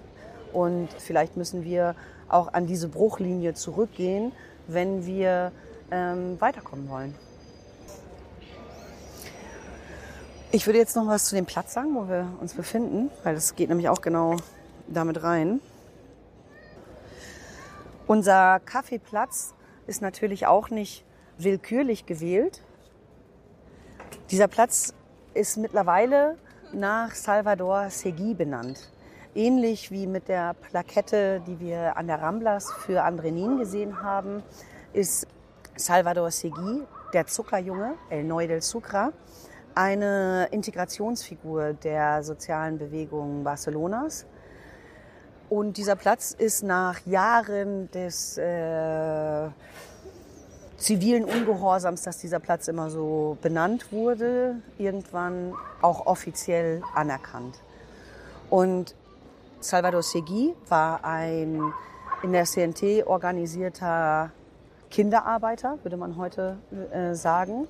Und daher kommt auch sein Spitzname, der Zuckerjunge, der hat nämlich Bonbons verkauft. Und er hat sich in der CNT organisiert, ist auch als junger Mann zu einem ihrer Sekretäre aufgestiegen und war gerade in dieser Zeit der sozialen Auseinandersetzung des späten 19. und frühen 20. Jahrhunderts einer der, der integrativen Figuren der Arbeiterbewegung in Barcelona. Damit ist er auch Ziel der Arbeitgeber geworden. Die Arbeitgeberbewegung Spaniens hat sich gegründet nach dem längsten Streik, den wir auch noch an unserer letzten Position besprechen werden. Und äh, die haben sich gegründet, um sich gegen die organisierten Arbeiter zu wehren. Und zwar in der Form, dass sie Kopfgeld auf die Köpfe der Arbeiterbewegung ausgesetzt haben.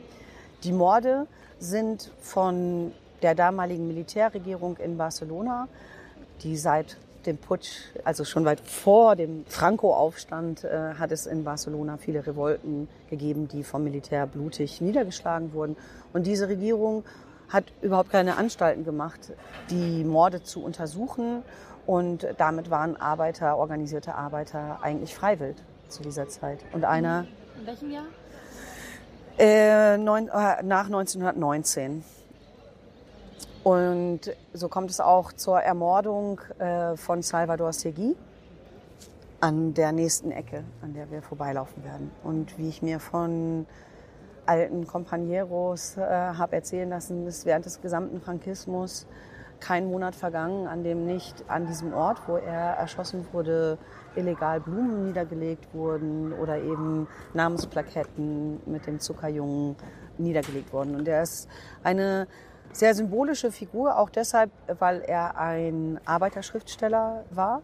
Und in einem seiner Werke hat er seinen eigenen Tod vorweggenommen. Er hat sich um zwei Häuserecken versehen. Mm. Ja. Dann überqueren wir jetzt den Platz und lassen die Filmotheka links liegen. Schön finde ich, dass zwar der Platz jetzt nach Salvador Segui benannt ist, aber leider für sowohl die Menschen hier im Viertel als auch für die Gäste ist nicht ersichtlich, wer das war. Es gibt keine, wie zu anderen touristischen äh, Orten in Barcelona, keine Erklärung äh, zu seiner Person. Hier wird stattdessen auf Picasso und äh, ja, Kunst hingewiesen, sodass wir auch hier sehen können, dass die Stadt bisher kein Interesse daran hat, diese revolutionäre Geschichte sichtbar zu machen. Hier wurde er ermordet. Eine Ecke weiter. Aber es war vorher der gleiche Platz, weil dieses Gebäude stand vorher nicht da. Das ist dieser Platz? Genau, von, vom, Plaza, vom Platz Salvador Segui halten wir uns leicht links und laufen die Nu de San Sadurni Straße lang.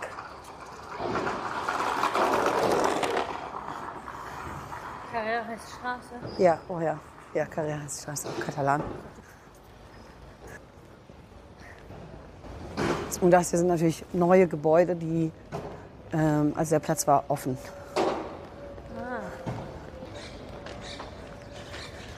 Hier befindet sich bis heute der Hauptsitz der äh, UGT, also der Sozialdemokratischen Gewerkschaft.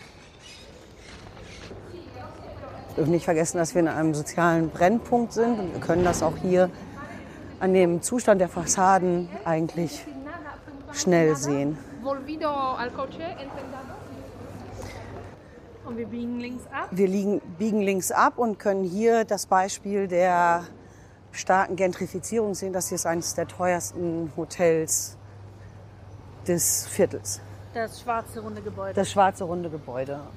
Auf dem Platz, wo die UGT ihren Sitz hat, die Sozialdemokratische Gewerkschaft. Und an dieser Ecke rechts befinden wir uns an der Ecke, an der Salvador Segui tatsächlich ermordet wurde und wo seit seiner Ermordung über alle Diktaturen und Repressionen hinaus hier immer an ihn erinnert wurde. Und durch diesen konstanten Einsatz der Nachbarschaft haben sie letztlich es geschafft, dass der Platz ein Stückchen weiter hinter uns nach ihm benannt wurde letztlich. Das ist die, Erinnerungs die offizielle Erinnerungsplakette an ihn. Es steht drauf, a Salvador Segui y Rubinat, el Neu del Sucre. Für Salvador Segui Rubinat, den Zuckerjungen, 1886 bis 1923. Defensor de la clase obrera, assassinat el 10 de març 1923. Ein Verteidiger der Arbeiterklasse, der am 10. März 1923 hier ermordet wurde. Und das hier unten, die Filmfotokollage? Ja, das ist auch. Das ist er. Das ist er. Das ist also hier angebracht, um Informationen. Hier gibt es immer mal andere, andere Sachen.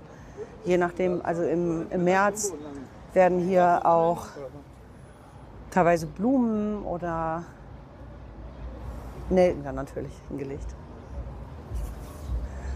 Gut, wir befinden uns nun Und äh, wir laufen weiter und überqueren die äh, große Straße. Genau, wir sehen hier einen neuen ähm, Platz, beziehungsweise ähnlich werdet ihr sehen wie die Ramblas. Und es sind tatsächlich Ramblas, und zwar die Ramblas del Raval. Dazu müssen wir wissen, dass es nicht nur ähm, in der katalanischen, sondern auch in der spanischen Sprache starke Einflüsse des Arabischen gibt. Natürlich war die Iberische Halbinsel viele Jahrhunderte des Mittelalters muslimisch geprägt.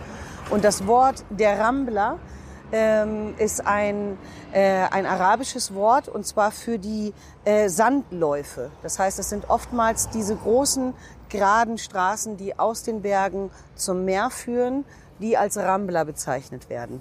Wir reden oft äh, die Ramblas, dann redet man tatsächlich von der großen in Barcelona. In der Regel haben fast alle katalanischen und auch andalusischen äh, Städte Ramblas und die heißen dann oft auch so. Wir überqueren jetzt die Rambla de Raval und gehen direkt gegenüber in die Carrère de San Rafael. Bei Komoot ist sie, glaube ich, falsch eingetragen als Carrère de Maria Casas Mira aber an der Straße auf dem Schild stand, zumindest als wir da waren, Carrère de San Rafael. Dann laufen wir drei Blöcke einfach geradeaus und kommen zur Plaza de Josep M. Diese Strecke zu laufen dauert circa fünf Minuten und in der Zeit erzählt uns Claudia mehr über dieses Viertel und über die katalanische Unabhängigkeitsbewegung der letzten Jahre. Und das Gebäude, das sie direkt am Anfang kommentiert, ist am Straßeneingang der Carrera de San Rafael direkt rechts am Eck. Das hier war bis vor wenigen Jahren auch noch eine, ein besetztes Zentrum. Rechts jetzt von uns? Das rechts von uns, was jetzt auch Hotel ist. Ich weiß gar nicht, ob das noch so ist, aber bis vor wenigen Jahren hat er Lonely Planet auch noch, das war sicherlich bevor diese Hotels hier gebaut wurden, davor gewarnt, dass Touristen sich in das Barrio Chino begeben. Interessant ist hier architektonisch ähm, in, in diesem Teil sind viele der, äh, der alten Häuser eigentlich ein äh, architektonisches Fossil, das wir hier finden können. Und das ist die Hausfabrik, una casa fabrica. Das sind eine der letzten, die es in Europa noch gibt. Wir können das hier sehen an dieser Ecke. Das der untere Teil war in der Regel zunächst eine Manufaktur, Manufaktur und oben waren Wohnräume. Und nach und nach sind dann diese Manufakturen hier, als die ersten Dampfmaschinen auf die Iberische Halbinsel gekommen sind, in diese Gebäude gekommen. Das heißt also, wir können dort, äh, haben eigentlich hier einen ganzen Schatz, wo wir diese Bewegung äh, nachvollziehen können.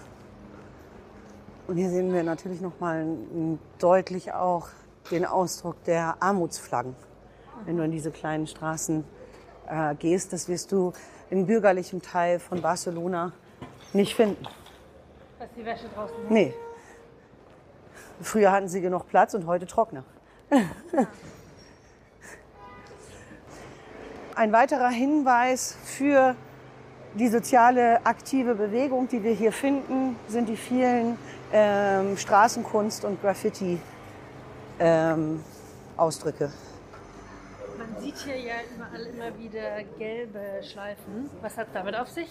Das ist der Ausdruck der Solidarität mit den politischen Gefangenen im Zusammenhang des Unabhängigkeitskonflikts Kataloniens mit der spanischen Krone.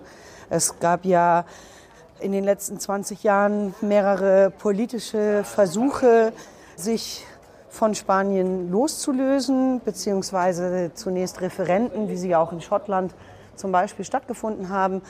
Und die spanische Krone hat sich aber dagegen entschieden, so eine Befragung zuzulassen und hat das 2018, äh, 2000, ja? Das Referendum illegale, das war 2017. Ich bin mir tatsächlich jetzt nicht sicher. Jedenfalls das Oktoberreferendum. Das Oktoberreferendum wurde illegalisiert und ist mit durchaus nicht nur polizeilichen, sondern militärischen Mitteln unterbunden worden. Und äh, damit ist die gesamte katalanische Regierung und auch die Parlamentsvorsitzende Carmen Forcadell sind verhaftet worden und zu langjährigen Haftstrafen verurteilt worden. Um dieser politischen Entscheidung Nachdruck zu verleihen, wurden eben nicht nur die, die Regierungsmitglieder und auch führende Parlamentarier verhaftet, sondern Katalonien letztlich besetzt. Es gab die größte Militäraktion seit Ende des Spanischen Bürgerkriegs. Interessant ist deshalb, es wird jetzt immer als Konflikt mit der PP dargestellt. Darf man nicht vergessen, dass in Spanien der König der ähm, Entscheider sowohl im Krieg als auch äh, im Frieden über das Heer ist. Und der hat entschieden, dass hier diese Truppenbewegungen äh, gemacht wurden. Das heißt, wir hatten vor, dann, vor ein paar Jahren die Situation, dass Kriegsschiffe im Hafen waren, auch vor Mataró, und äh, dass so viel kasernierte Polizei eingesetzt wurde, dass sie nicht wussten, wie sie die unterbringen sollen und die deshalb auf äh, Kreuzfahrtschiffen, die hat Barcelona ja genug, und dann wurden die auf Kreuzfahrtschiffen kaserniert. Aber auch das wäre ein ganz eigenes Thema, was wir hier Und die gelben Schleifen, waren die vorher auch schon ein Symbol? Nein. Erst seit? Erst seit dem Oktoberreferendum mit den politischen Gefangenen. Interessant ist, dass sich erstmals, oder vielleicht eine der wenigen Male zumindest, die ich kenne, weite bürgerliche Kreise die Tatsache von politischen Gefangenen anerkennen. Also es hat eine Diskursverschiebung gefunden, Dinge, die, mh, wenn man sich mit Gefangenenpolitik beschäftigt, schon in, in linken Kreisen die dazu geführt haben, dass man sich kritisch damit auseinandersetzt, wofür Gefängnis eigentlich gut ist. Und das äh, ist jetzt ausgeweitet worden auf die katalanischen Bürgerlichen durch diesen Prozess. Wir sind jetzt auf einem Platz angekommen. Ja, dieser Platz heißt äh, Platz der, der Lealtad, der Treue. Und wenn man sich loyal gegenüber jemandem verhält und äh, das Recht wahrt, ist kein schöner Name für diesen Ort und er gibt uns eigentlich gar keinen Hinweis, was hier mal gewesen ist. Und zwar ist hier der Ort, wo das Frauengefängnis sich befand. Und wir können auf diesem großen Platz uns hinsetzen, uns äh, mit Kindern vergnügen, aber über die Geschichte erfahren wir hier nichts. Ich habe auch natürlich Fotos mitgebracht. Das hier ist das schöne Bild, was wir hier sehen, wo ein Mann ein Gebäude demoliert.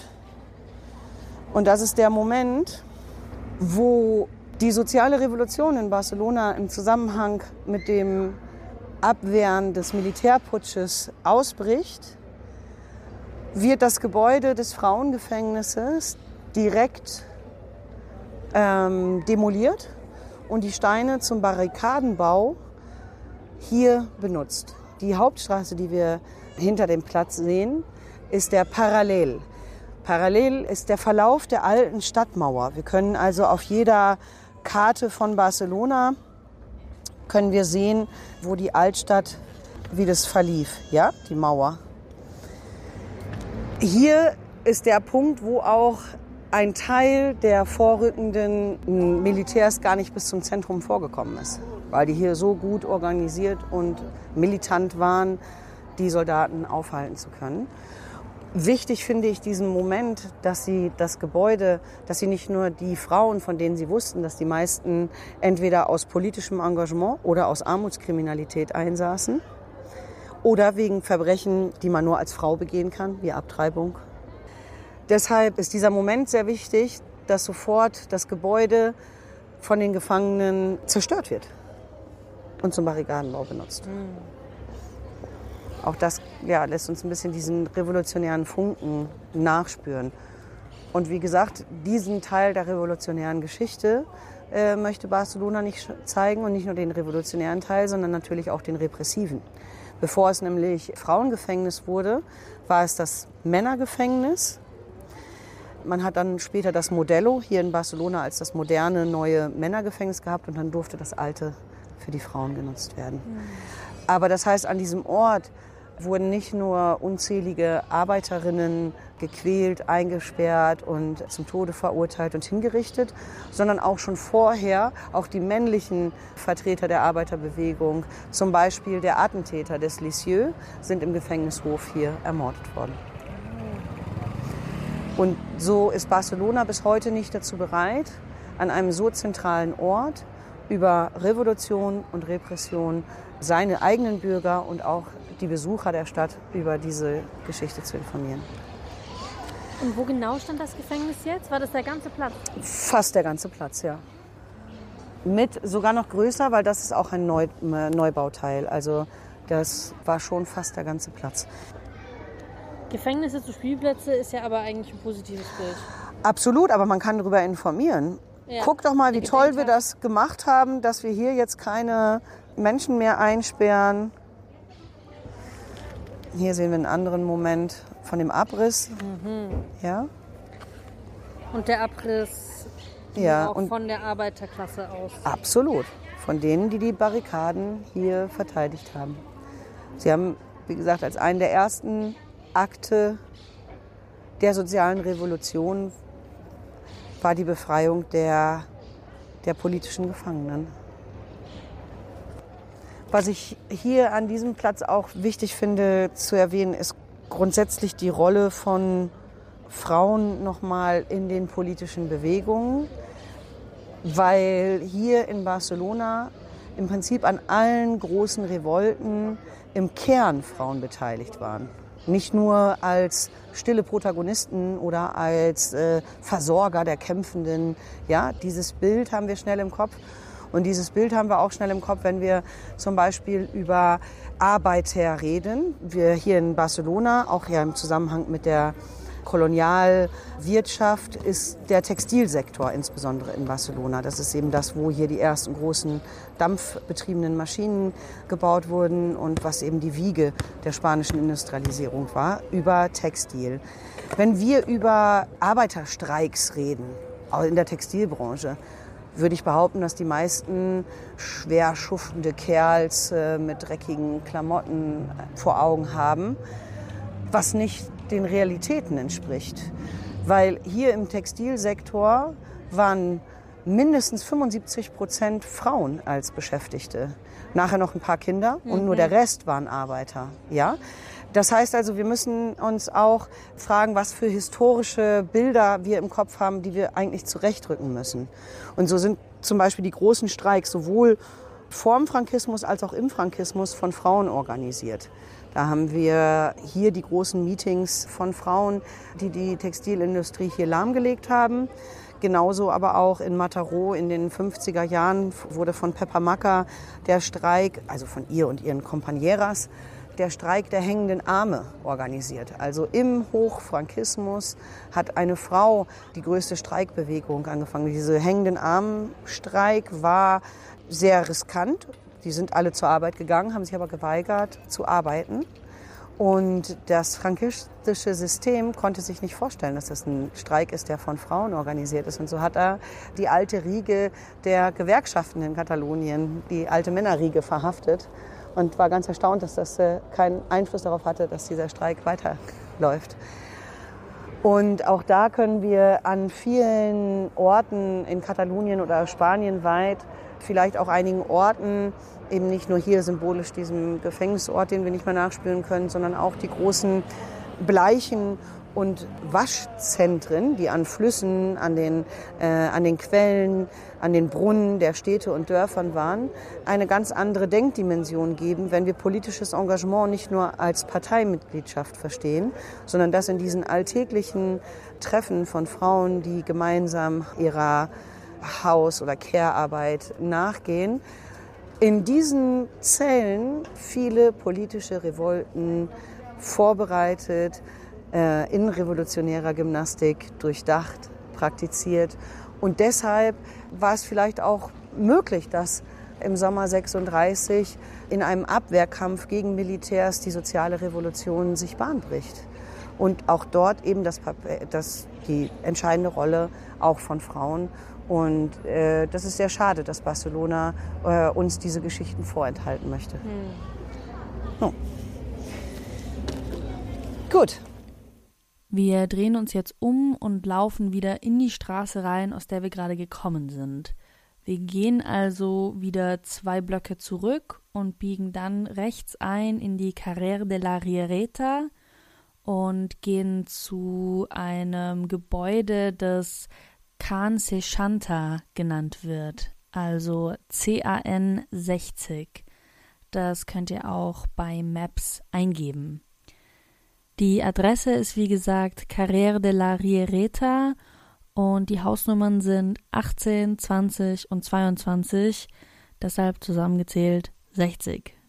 Ihr könnt jetzt pausieren, während ihr dahin lauft. Das sind so circa drei Minuten oder ihr hört euch einfach schon während dem Laufen an, wo ihr gleich seid.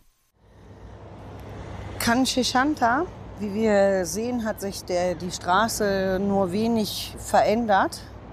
Und dieses Gebäude von Kanchishanta erscheint uns eigentlich wie eine graue, hässliche Fassade. Und wenn wir uns aber damit beschäftigen, was dahinter liegt. Bis heute sind dort verschiedene Vereine und soziale Bewegungen tätig. Und es ist auch dieser sozialen Bewegung zu verdanken, dass äh, dieses Relikt aus der industriellen Revolution erhalten geblieben ist. Kancheshanta war nämlich eines der Gebäude, die als architektonisches Fossil gelten, weil sie den Übergang von einer Manufaktur in eine moderne, dampfbetriebene Fabrik bedeutet. Und das Gebäude heißt bis heute Kancheshanta, weil dort einfach die Nummern der verschiedenen Eingänge addiert werden und deshalb wir finden dort keine Hausnummer 60, sondern es ist die Addierung der Eingänge zu diesem Komplex. Wenn wir uns vorstellen, dass in Barcelona insgesamt die Gebäude so angelegt sind, dass oftmals große Innenhöfe äh, erscheinen, können wir hier auf dem Bild genau sehen, was hinter dieser Gebäudefassade oder dem Gebäudeteil zu sehen ist, mit einem Hof, in dem auch bis in die 70er, 80er Jahre hinein kleine Gewerke tätig waren. Dazu müssen wir uns vorstellen, dass Barcelona auch noch bis in die 60er Jahre Schwerindustrie in der Altstadt hatte. Franco hat dann angefangen, diese Schwerindustrie in die Außenbezirke auch zu bringen, sowie natürlich die großen, ne, die ersten großen Fabrikkomplexe dann auch außerhalb der Stadtmauer gebaut wurden. Dennoch war Barcelona mit eben eher dieser kleineren Produktionsstruktur bis tatsächlich bis Ende der 80er Jahre ein wichtiges Produktionsstandbein, was letztlich erst mit dem Prozess der, der Bewerbung um die Olympiade, für die Barcelona dann auch ausgewählt wurde in den frühen 90ern. Und das hat nicht nur einen großen Gentrifizierungsschub beinhaltet, sondern eigentlich den, den Charakter der Stadt, äh, wie, sie, wie wir sie heute finden, geprägt. Und da kommt auch der Slogan her, Barcelona posat guapa, Barcelona hübscht sich auf. Und genau bei dieser Aufhübschung geht es darum, das industrielle Erbe zu tilgen aber wenn wir das industrielle Erbe komplett tilgen, dann verstecken wir auch die revolutionäre Geschichte, die ja mit ihr einhergeht. Und so konnten wir, können wir hier auf dem Weg gleich auch den kleinen, also einen, einen kleinen Zeitzeugen äh, sehen, beziehungsweise so klein ist es gar nicht, weil es ein großer Schornstein ist. Und dieser Fabrikschornstein wurde durch Nachbarschaftsengagement erhalten, weil es ist natürlich die Geschichte ihrer Eltern und Großeltern, die in diesen Fabriken gearbeitet haben. Und so ist es nicht nur hier in Barcelona, sondern in vielen katalanischen Städten, wo diese Schornsteine als Zeugen der industriellen Geschichte erhalten geblieben sind. Wir laufen jetzt die Carrera de la Riereta weiter runter und wenn ihr da auf dem linken Bürgersteig lauft, dann seht ihr auch schon am Straßenende diesen roten Schornstein, von dem Claudia gerade erzählt hat. Die Strecke bis zum nächsten Punkt ist ein bisschen länger und geht so rechts, links, rechts, links. Also entweder ihr schaut es euch über die GPS-Datei an oder ihr geht bei Maps ein Theatre Arnaud oder Arnau, also A-R-N-A-U, weiß nicht, wie man es ausspricht. Ähm, ja, und während ihr da lauft, habe ich ein Lied eingespielt, das ich jetzt abspielen werde. Das Lied heißt Der Pfahl und die deutsche Übersetzung ist von Hein und Oss, ganz sweet. Ähm, das Original heißt L'Estaca von Luis Jach. Und das ist ein katalanischer Klassiker, in dem es um den Widerstand gegen Franco geht und um die Gewissheit, dass jede Diktatur irgendwann ihr Ende findet und irgendwann fallen wird. Auf Deutsch ist es der Pfahl und da wird dann gesungen, der Pfahl wird schon fallen. Ähm, da erinnern wir uns, auf Katalanisch heißt der Song L'Estaca, also der Pfahl heißt auf Katalan Estaca, L'Estaca. Und da wird sehr klar, dass das eine Parallele zu Estada ist, also dem Staat. Das wollte ich noch dazu sagen, damit man die Analogie checkt, warum da von dem Pfahl die Rede ist.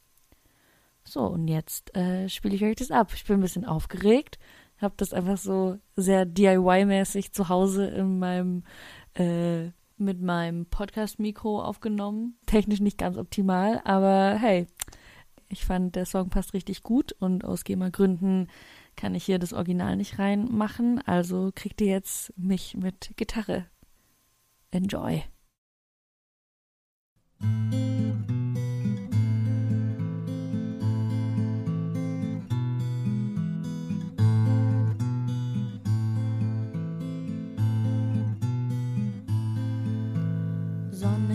Begann es zu tagen. Ich stand ganz früh vor der Tür, sah nach den fahrenden Wagen. Da sprach halt Sise zu mir. Siehst du den brüchigen Pfahl dort mit unseren Fesseln umschnürt? Schaffen wir doch diese Qual fort, ran an ihn, dass er sich rührt. Ich drücke hier und du ziehst weg, so kriegen wir dem Fall vom Fleck, werden ihn fällen, fällen, fällen, werfen ihn morsch und faul zum Dreck. Erst wenn die Eintracht uns bewegt, haben wir ihn bald umgelegt. Und er wird fallen, fallen, fallen, wenn sich ein jeder von uns regt. Ach, sieset, noch ist es nicht geschafft, an meiner Hand platzt die Haut. Langsam auch schwindet schon meine Kraft, er ist zu mächtig gebaut. Wird es uns jemals gelingen? Ach, siehse, das fällt mir so schwer. Wenn wir das Lied nochmal singen, geht es viel besser, komm her. Ich drücke hier und du ziehst weg, so kriegen wir den Pfeil vom Fleck, werden ihn fällen, fällen, fällen, werfen ihn morsch und faul zum Dreck. Erst wenn die Eintracht uns bewegt, haben wir ihn bald umgelegt. Und er wird fallen, fallen, fallen, wenn sich ein jeder von uns regt.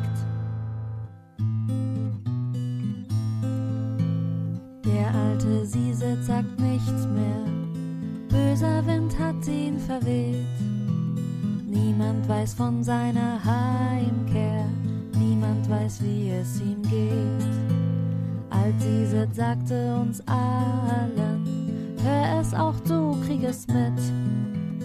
Der morsche Pfahl wird schon fallen, wie es geschieht in dem Lied. Ich drücke hier und du ziehst weg, so kriegen wir den Pfahl vom Fleck, werden ihn fällen, fällen, fällen, werfen ihn morsch und faul zum Dreck. Erst wenn die Eintracht uns bewegt, haben wir ihn bald umgelegt. Und er wird fallen, fallen, fallen, wenn sich ein jeder von uns. Und er wird fallen, fallen, fallen, wenn sich ein jeder von uns regt. Das war also L'Estaca, beziehungsweise die deutsche Übersetzung der Pfahl, eine katalanische Freiheitshymne. Und wie ihr euch vorstellen könnt, war dieses Lied unter Franco verboten. Allerdings hat äh, Louis Jach, der Künstler, da einen ja, kreativen Umgang mitgefunden, indem er bei Konzerten immer nur die ersten Akkorde gespielt hat und angefangen hat, die Melodie zu summen. Und dann hat das Publikum kollektiv mitgesummt und oft wurden dann noch Kerzen angezündet. Und ja, das äh, ist auf jeden Fall ins kollektive Gedächtnis auch eingegangen, dieses Lied gemeinsam zu summen. Ja, damit wären wir bei dem Thema, wie Politik auch künstlerisch verarbeitet wird. Und das passt sehr gut zu unserer nächsten Station, dem besagten Theater an der Straße Parallel.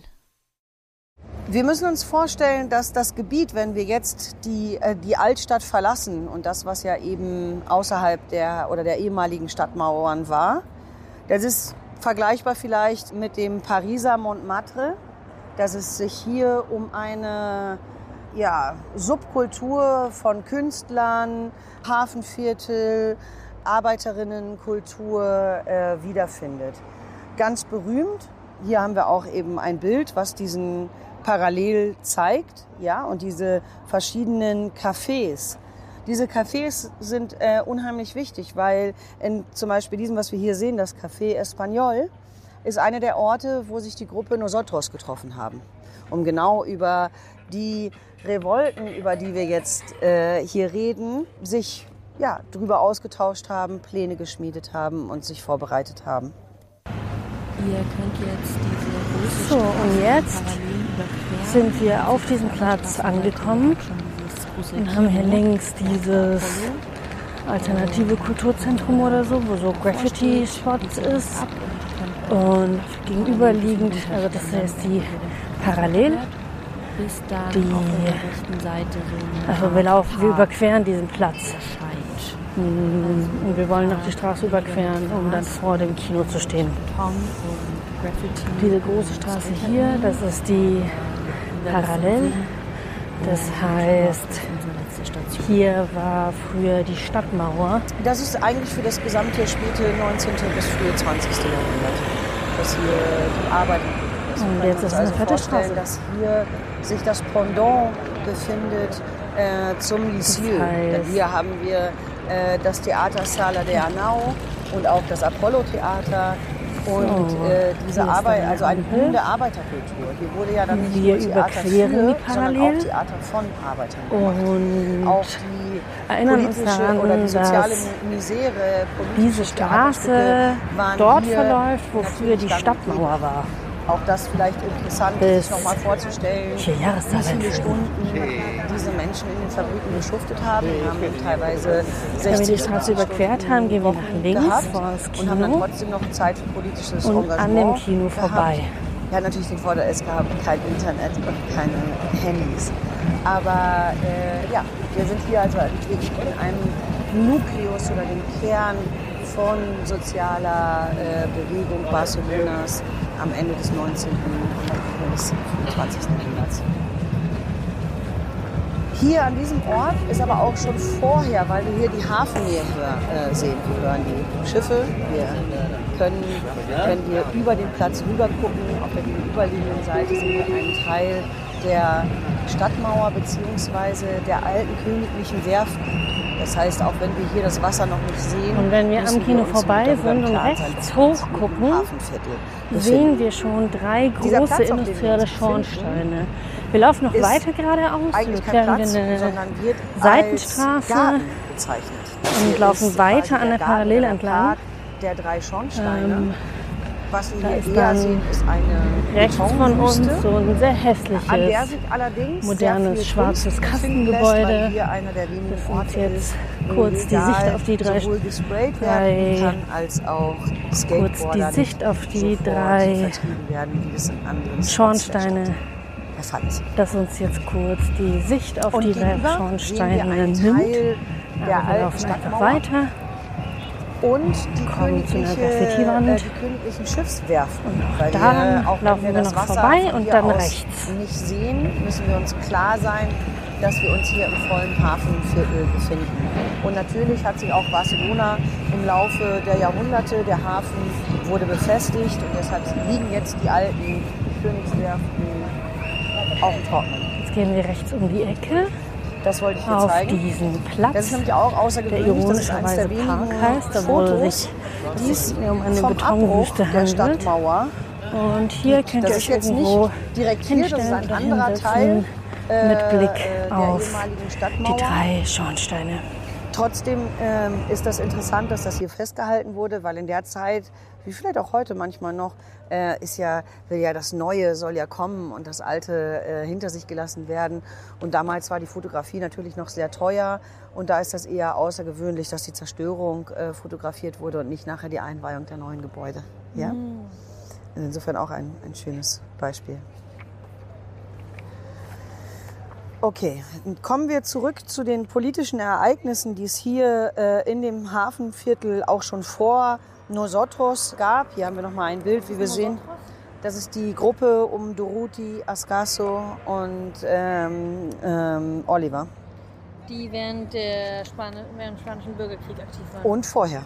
Und vorher auch schon. Und vorher. Die haben äh, sicher auch vorher schon mh, zum Beispiel die, in der Linken die politischen Lorbeeren damit verdient, dass sie ein Attentat auf den spanischen König in Frankreich gemacht haben. Ja?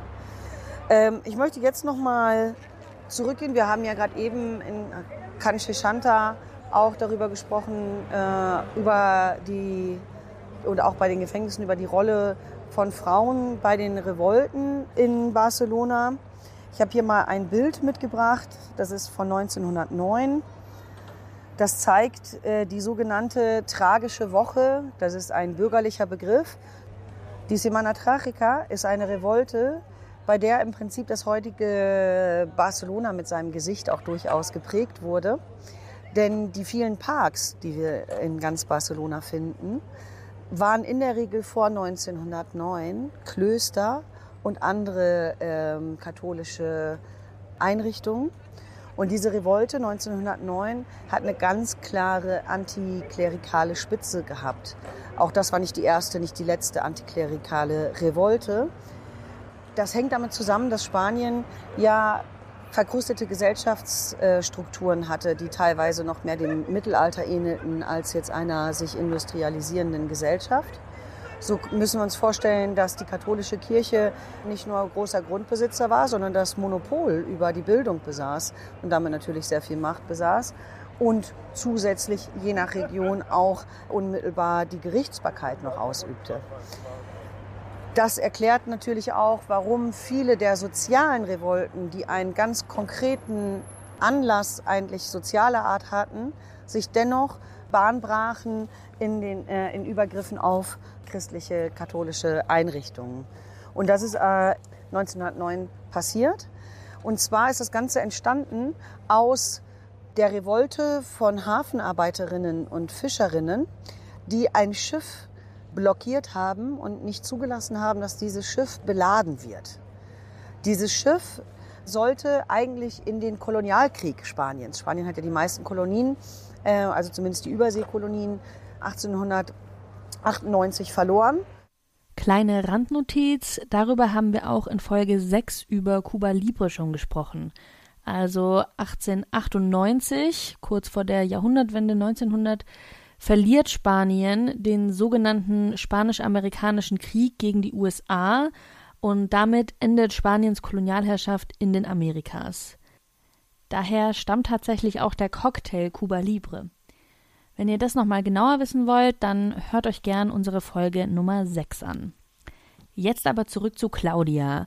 Das heißt, nach circa 1900 hatte Spanien nun noch die Besitzungen in Nordafrika und die wurden in brutalen Kriegen versucht zu halten, in dem sogenannten Riffkriegen.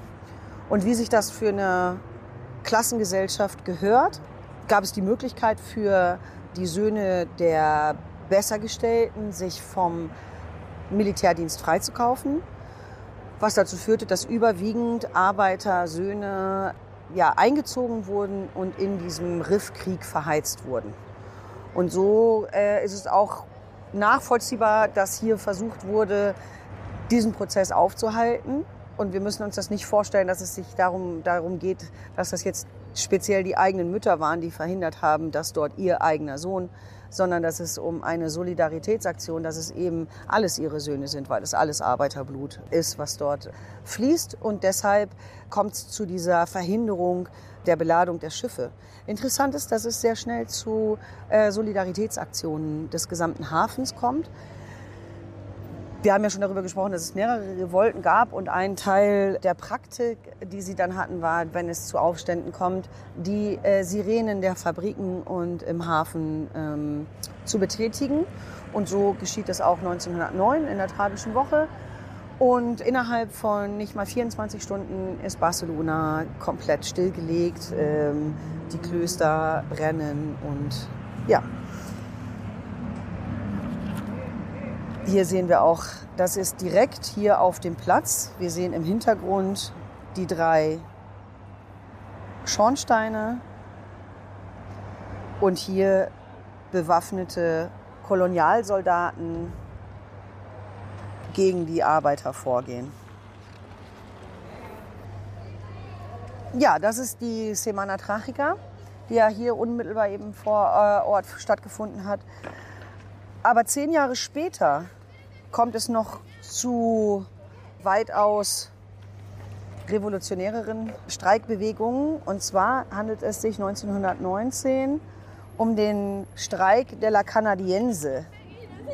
Wir sehen hier nochmal eine Luftaufnahme,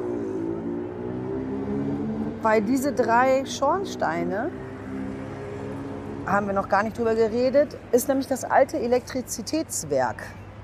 Und die Elektrizität wurde auch schon damals äh, oder die erste Elektrizität nicht aus katalanischen reinen Geldern bezahlt, sondern durch internationales Investment. Und die Investoren waren Kanadier. Deshalb ist dieses erste Elektrizitätswerk, was eben verbunden wurde mit Staudämmen, die in den Pyrenäen gebaut wurden, und mit diesen Geldern aus Kanada wurde eben das erste Elektrizitätswerk hier gegründet und deshalb heißt es bis heute La Canadiense. Und deshalb ist auch die große Streikbewegung 1919, die von hier ausgeht, auch natürlich der Streik der La Canadiense. Und wo wir über die Elektrizität reden, es kommt dann 1919 zu einem großen Streik in der Canadiense. 1919 ist äh, für andere europäische Länder in der Regel das Jahr eben nach, äh, nach dem Weltkrieg. Spanien hat sich ja am Ersten Weltkrieg nicht beteiligt. Interessanterweise hat dadurch aber die Industrialisierung oder die äh, bürgerliche Klasse große Gewinne einheimsen können, weil sie Uniformen und anderes Material an beide Seiten verkauft haben. Als nun dieser relative Reichtum, der über die Weltkriegsjahre in Spanien gemacht wurde, wieder mal nicht weiter nach unten gegeben wurde. Wir können teilweise, wenn wir Bilder von 1920, können wir von Bildern von 1905 kaum unterscheiden, weil sich die Lebensbedingungen der Prekären kaum verändern. Ja? Und aufgrund dieser Zuspitzung, dass es so große Gewinne gegeben hat, aber die nicht weitergegeben werden, kocht es sozial hier in der Stadt mal wieder. Und wir müssen uns ja vorstellen, dass in der Zeit gerade mal wenige Jahre die Gewerkschaften erlaubt waren und aber gleichzeitig unheimlich viel Gegenwind natürlich bekommen. Natürlich war keiner gern, hat es keiner gesehen, dass sich jetzt die Arbeiter organisieren. Und so ist es, dass in, dieser, in diesem Elektrizitätswerk organisierte Arbeiter entlassen wurden. Aus Solidarität haben hier einige Arbeiter und vor allen Dingen die, die die Zähler ablesen, äh, sich solidarisch erklärt und gesagt, sie kommen nicht wieder zur Arbeit, solange die, die entlassen wurden, nicht wieder eingestellt werden. Dann kommt es, äh, schaukelt sich das Ganze hoch, es kommt äh, auch zu Fabrikausschließungen, also das, was wir eigentlich eher diese Geschichten aus, aus England mit dem Manchester-Kapitalismus und Ähnlichem kennen, das findet hier dann auch statt. Was Trotzdem. Fabrikausschließungen? Naja, dass dann der Arbeiter sagt, so ja, okay, ihr wollt nicht arbeiten, jetzt lasse ich euch auch nicht mehr arbeiten. Ah, der Arbeitgeber. Da Ja, genau, der schließt die Arbeiter aus der Fabrik von der Arbeit aus, nimmt äh, im Zweifel Streikbrecher und äh, versucht die Produktion ohne die Streikenden wieder in Gang zu bringen. Ganz oft haben Sch- Fabrikausschließungen ganz direkte Hungerunruhen nach sich gezogen, weil die Leute natürlich nichts mehr zu beißen hatten. Hatten ja noch nicht jahrelang äh, Streikkassen aufbauen können in den illegalisierten Gewerkschaften. Und so kommt es mit diesen Solidaritätsaktionen der Arbeiter hier äh, in dem Elektrizitätswerk dazu, dass der Streik immer weitere Ausmaße annimmt und sich zu einem Generalstreik ausweitet, der letztlich 90 Tage dauern soll. Ein Generalstreik 90 Tage, was dazu geführt hat, dass die Stadt lahmgelegt, ohne Elektrizität gelassen wurde. Dieser Zustand sollte natürlich möglichst schnell von oben wieder beseitigt werden, sodass man auch versucht hat, wieder militärisch einzugreifen.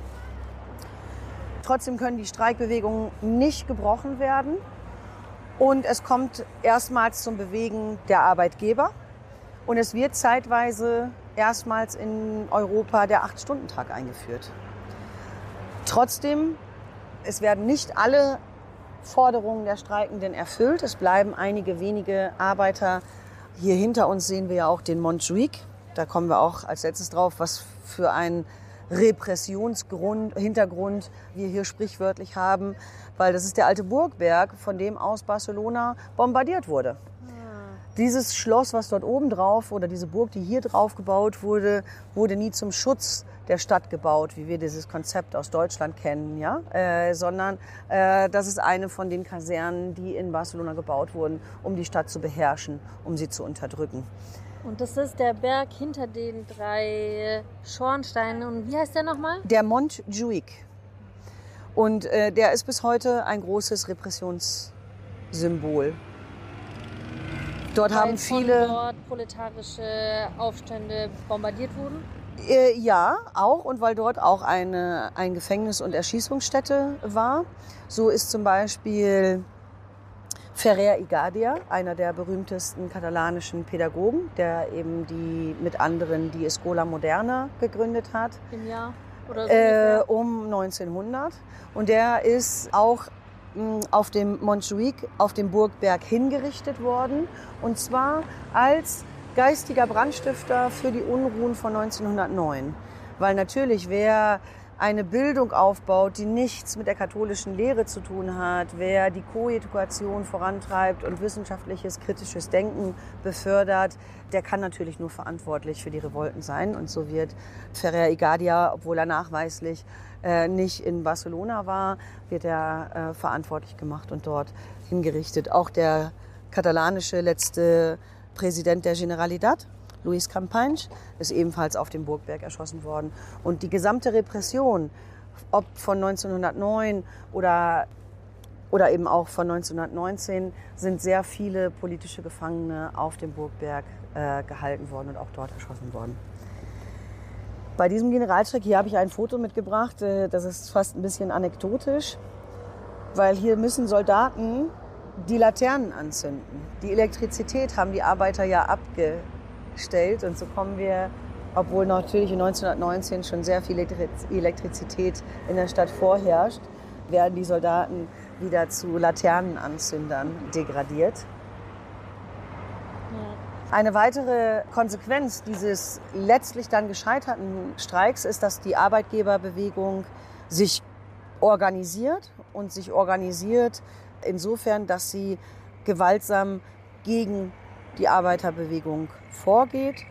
Und ein Ergebnis dieser Politik der Arbeitgeber haben wir vorher durch Salvador Segui schon mal angedeutet. Den Zuckerjungen Salvador Segui. Das heißt, ab 1919 können wir zumindest in Teilen der katalanischen, aber auch spanienweit von bürgerkriegsähnlichen Zuständen in der Gesellschaft reden.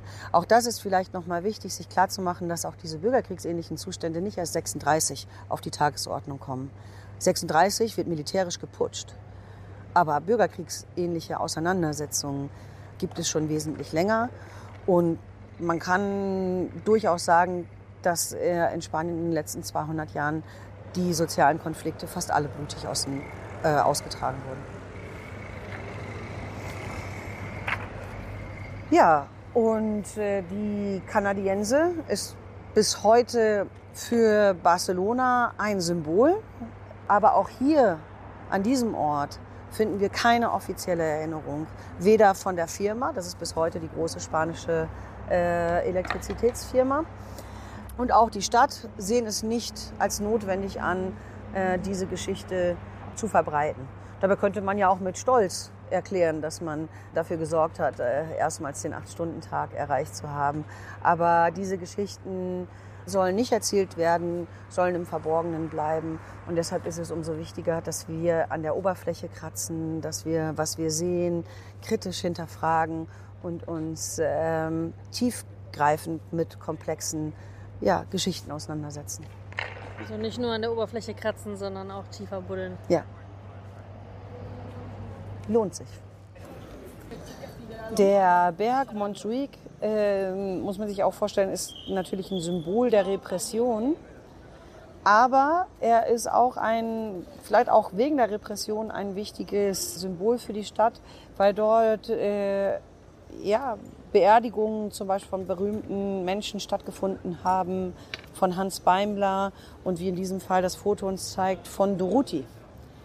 Auch das ist sozusagen ein Aspekt, wenn wir uns auch den Burgberg nochmal als einzelnen Punkt anschauen können, gibt es sehr viel zu entdecken, weil eben viele Revolutionäre dort äh, ihre letzte Ruhestätte gefunden haben. Und auch wenn wir über verborgene Geschichte reden, befindet sich am Montjuic die sogenannte Pedrera. Das ist äh, der Steinbruch. Wenn wir heute bei Google Pedrera Barcelona eingeben, werden wir ein Haus von Gaudí finden, was nichts mit dieser Pedrera zu tun hat. Dieser Steinbruch wurde benutzt, um die schönen Grabmäler auf dem Friedhof zu gestalten, aber eben auch als Erschießungsstätte und ist das vermutlich größte Massengrab Kataloniens. Dort haben in den 80er Jahren Überlebende und Familienangehörige angefangen, auch eine Erinnerung zu starten. Es ist dort der offizielle Erinnerungsort für alle, die man namentlich kennt. Die sind dort in Säulen eingraviert, die im Namen des Antifaschismus und des Kampfes gegen Franco ihr Leben verloren haben. Und obwohl das so ein zentraler Erinnerungsort ist, und es gibt nicht viele in Spanien, wird man als normaler Tourist diesen Ort nicht finden. Es gibt keine Hinweise in den offiziellen Touristenführern, in den Touristeninformationen. Und auch das ist sozusagen ein Teil der blutigen Geschichte, der revolutionären Geschichte und damit eben auch der Geschichten von Hoffnung, die Barcelona nicht weitererzählt. Und wie findet man diese? Also Wenn man googelt, man kann mit dem, äh, mit, dem, mit dem öffentlichen Nahverkehr kann man zum Friedhof, also zum Cementerio de Montjuic fahren. Auch hier vom Parallel. Gleich von diesem Platz der Tres Chimeneas ist die Bushaltestelle parallel. Das ist direkt dort vor dem Gebäude des Apollo-Theaters. Und dort kann man mit der Linie 21 zum Friedhof Cementerio de Montjuic fahren und sich dann dort seinen äh, Weg suchen. Das ist, äh, ja, da gibt es viel zu entdecken. Und da ist eben, wie gesagt, diese Pedrera mit den Erinnerungssäulen. Dort sind nicht nur Hans Beimler, Duruti, ähm, Ascaso, Ferrer Igadia erinnert, sondern auch die jüngeren Widerstandskämpfer gegen, gegen Franco, wie Salvador Puig Antic. Kennst du? Salvador Puig Antic? Ah, okay. Salvador Puig Antic. Ähm, er ist in Deutschland berühmt geworden, weil es einen Film darüber gibt. Ich glaube mit Daniel Brühl oder so. Und ähm, das ist ein junger anarchistischer Widerstandskämpfer gewesen, der sich mit anderen jungen Menschen gegen die Franco-Diktatur aufgelehnt hat. Und er hat die Ehre, zu einem der letzten Hingerichteten im Franco-System zu gehören. Er wurde also noch 1975 mit der Garotte hingerichtet. Weißt du, was die Garotte ist? Nein, das ist wie ein, wie ein Flock, der in den Nacken gedreht wird, bis das Genick bricht. Das ist eine mittelalterliche Folter- und Hinrichtungsmethode, die in Spanien bis 1975 ja, vollführt wurde dürfen jetzt nicht zu den negativen Sachen abdriften, wenn ich das andere noch sagen will. Ja. Dann äh, auf die Gefallenen. Und auf die Lebenden. Den Toten zur Ehr, den Lebenden zur Pflicht. Das ist tatsächlich ein, äh, ein Zitat von Überlebenden. Zum Beispiel von den Hamburger Widerstandskämpfern, die das auf ihrem Ehrenhain äh, so benannt haben. Und auch der Buchenwaldschwur und andere Geschichten sind, haben einen ähnlichen Kontext. Ne? Dass es natürlich nicht nur um eine Heldenverehrung geht, sondern dass es darum geht, dass sich die Lebenden ein Beispiel daran nehmen. Ne? Ich würde gerne noch, glaube ich, eine Sache, musst du mal sehen, ich weiß nicht genau, ob das vielleicht passt, aber das ist tatsächlich für mich ganz mit dieser Frage, was können wir daraus lernen? Ne? Ich würde gerne äh, als Antwort die Geschichte von Yoshi Eisenbauer, ein österreichischer Brigadist, der auch den spanischen Bürgerkrieg äh, überlebt hat. Und ich habe mit ihm verschiedene Interviews geführt und ihm als Übersetzerin zur Seite gestanden. Und eine Begebenheit war sehr interessant, die genau auf diese, diese, diese Frage zielt. Und zwar wurde Yoshi Eisenbauer von jungen äh, Katalanen gefragt, wie er das denn geschafft hätte, dass er so ein netter, sympathischer, fröhlicher Mensch geblieben ist bei all dem, was er seit seiner frühen Jugend letztlich erlebt hat, Verfolgung, Armut, KZ, Krieg und äh, wie er das denn gemacht hätte. Und dann hat Yoshi äh, sich äh, ja, zurückgelehnt, hat sehr überlegt, wie er jetzt antwortet und äh, sagte dann zu den jungen Menschen, ich wollte euch schon das Gleiche fragen. Wie kann es sein, dass ihr so sympathische, so glückliche und tolle Menschen seid in einer so schlechten Gesellschaft? Wir waren immerhin davon überzeugt, dass wir so ein kleines Stück von der Weltrevolution entfernt seien. Und dafür haben wir gekämpft, dafür haben wir alles gegeben. Und was habt ihr?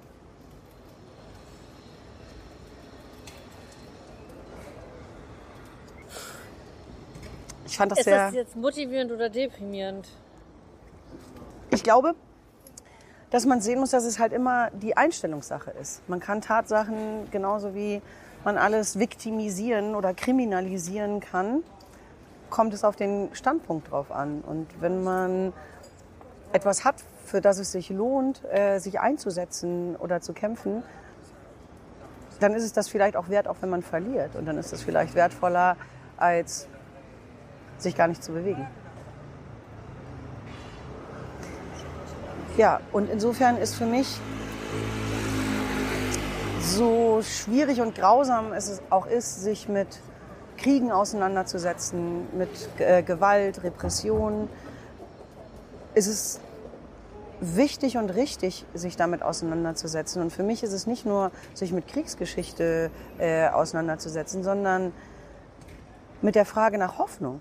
Weil die Menschen haben das ja nicht zufällig gemacht, sondern viele, die ihre Sachen gepackt haben, wo auch immer sie waren, um im Exil oder auch in sogenannten freien Ländern und haben entschieden, dass der Kampf äh, für die Spanische Republik auch ihrer ist. Und insofern ähm, ist das eine Inspiration, genauso wie eine Inspiration ist äh, die Frauen, die, obwohl ihnen gesagt wurde, dass sie keine Chance haben, dass sie die Welt nicht verändern können und dass sie keine Rechte haben, sich trotzdem weiter auf diesen Weg begangen oder weitergegangen sind. Das ist für mich bis heute eine Inspiration, trotz aller Grausamkeiten, die diese Themen mit sich bringen. Und ich glaube, das hat eben auch immer was mit Einstellung zu tun. Was kann ich daraus lernen? Ich kann natürlich aus der Geschichte lernen, ja, der Mensch ist halt kriegerisch und kommt nicht weiter. Oder ich kann wieder etwas tiefer an der Oberfläche kratzen und eben vielleicht auch Alternativen sehen zu dem, äh, wie gehandelt wurde und wie heute gehandelt wird. Und das ist, glaube ich, für politische Bewegung und für mich persönlich bis heute eher inspirierend als frustrierend. Schön. Und mit diesen Worten sind wir am Ende der Stadtführung angekommen. Ich hoffe, es waren viele spannende und neue Sachen für euch dabei. Für Feedback könnt ihr uns wie immer eine Mail schreiben an hallo-gkw@riser.net findet ihr auch in der Folgenbeschreibung. Und ansonsten bleibt uns gewogen und bis bald. I have advocated and I still advocate revolutionary changes. I advocate an end to capitalist exploitation, the abolition of racist policies, the eradication of sexism, and the elimination of political repression. If that is a crime, then I am totally guilty.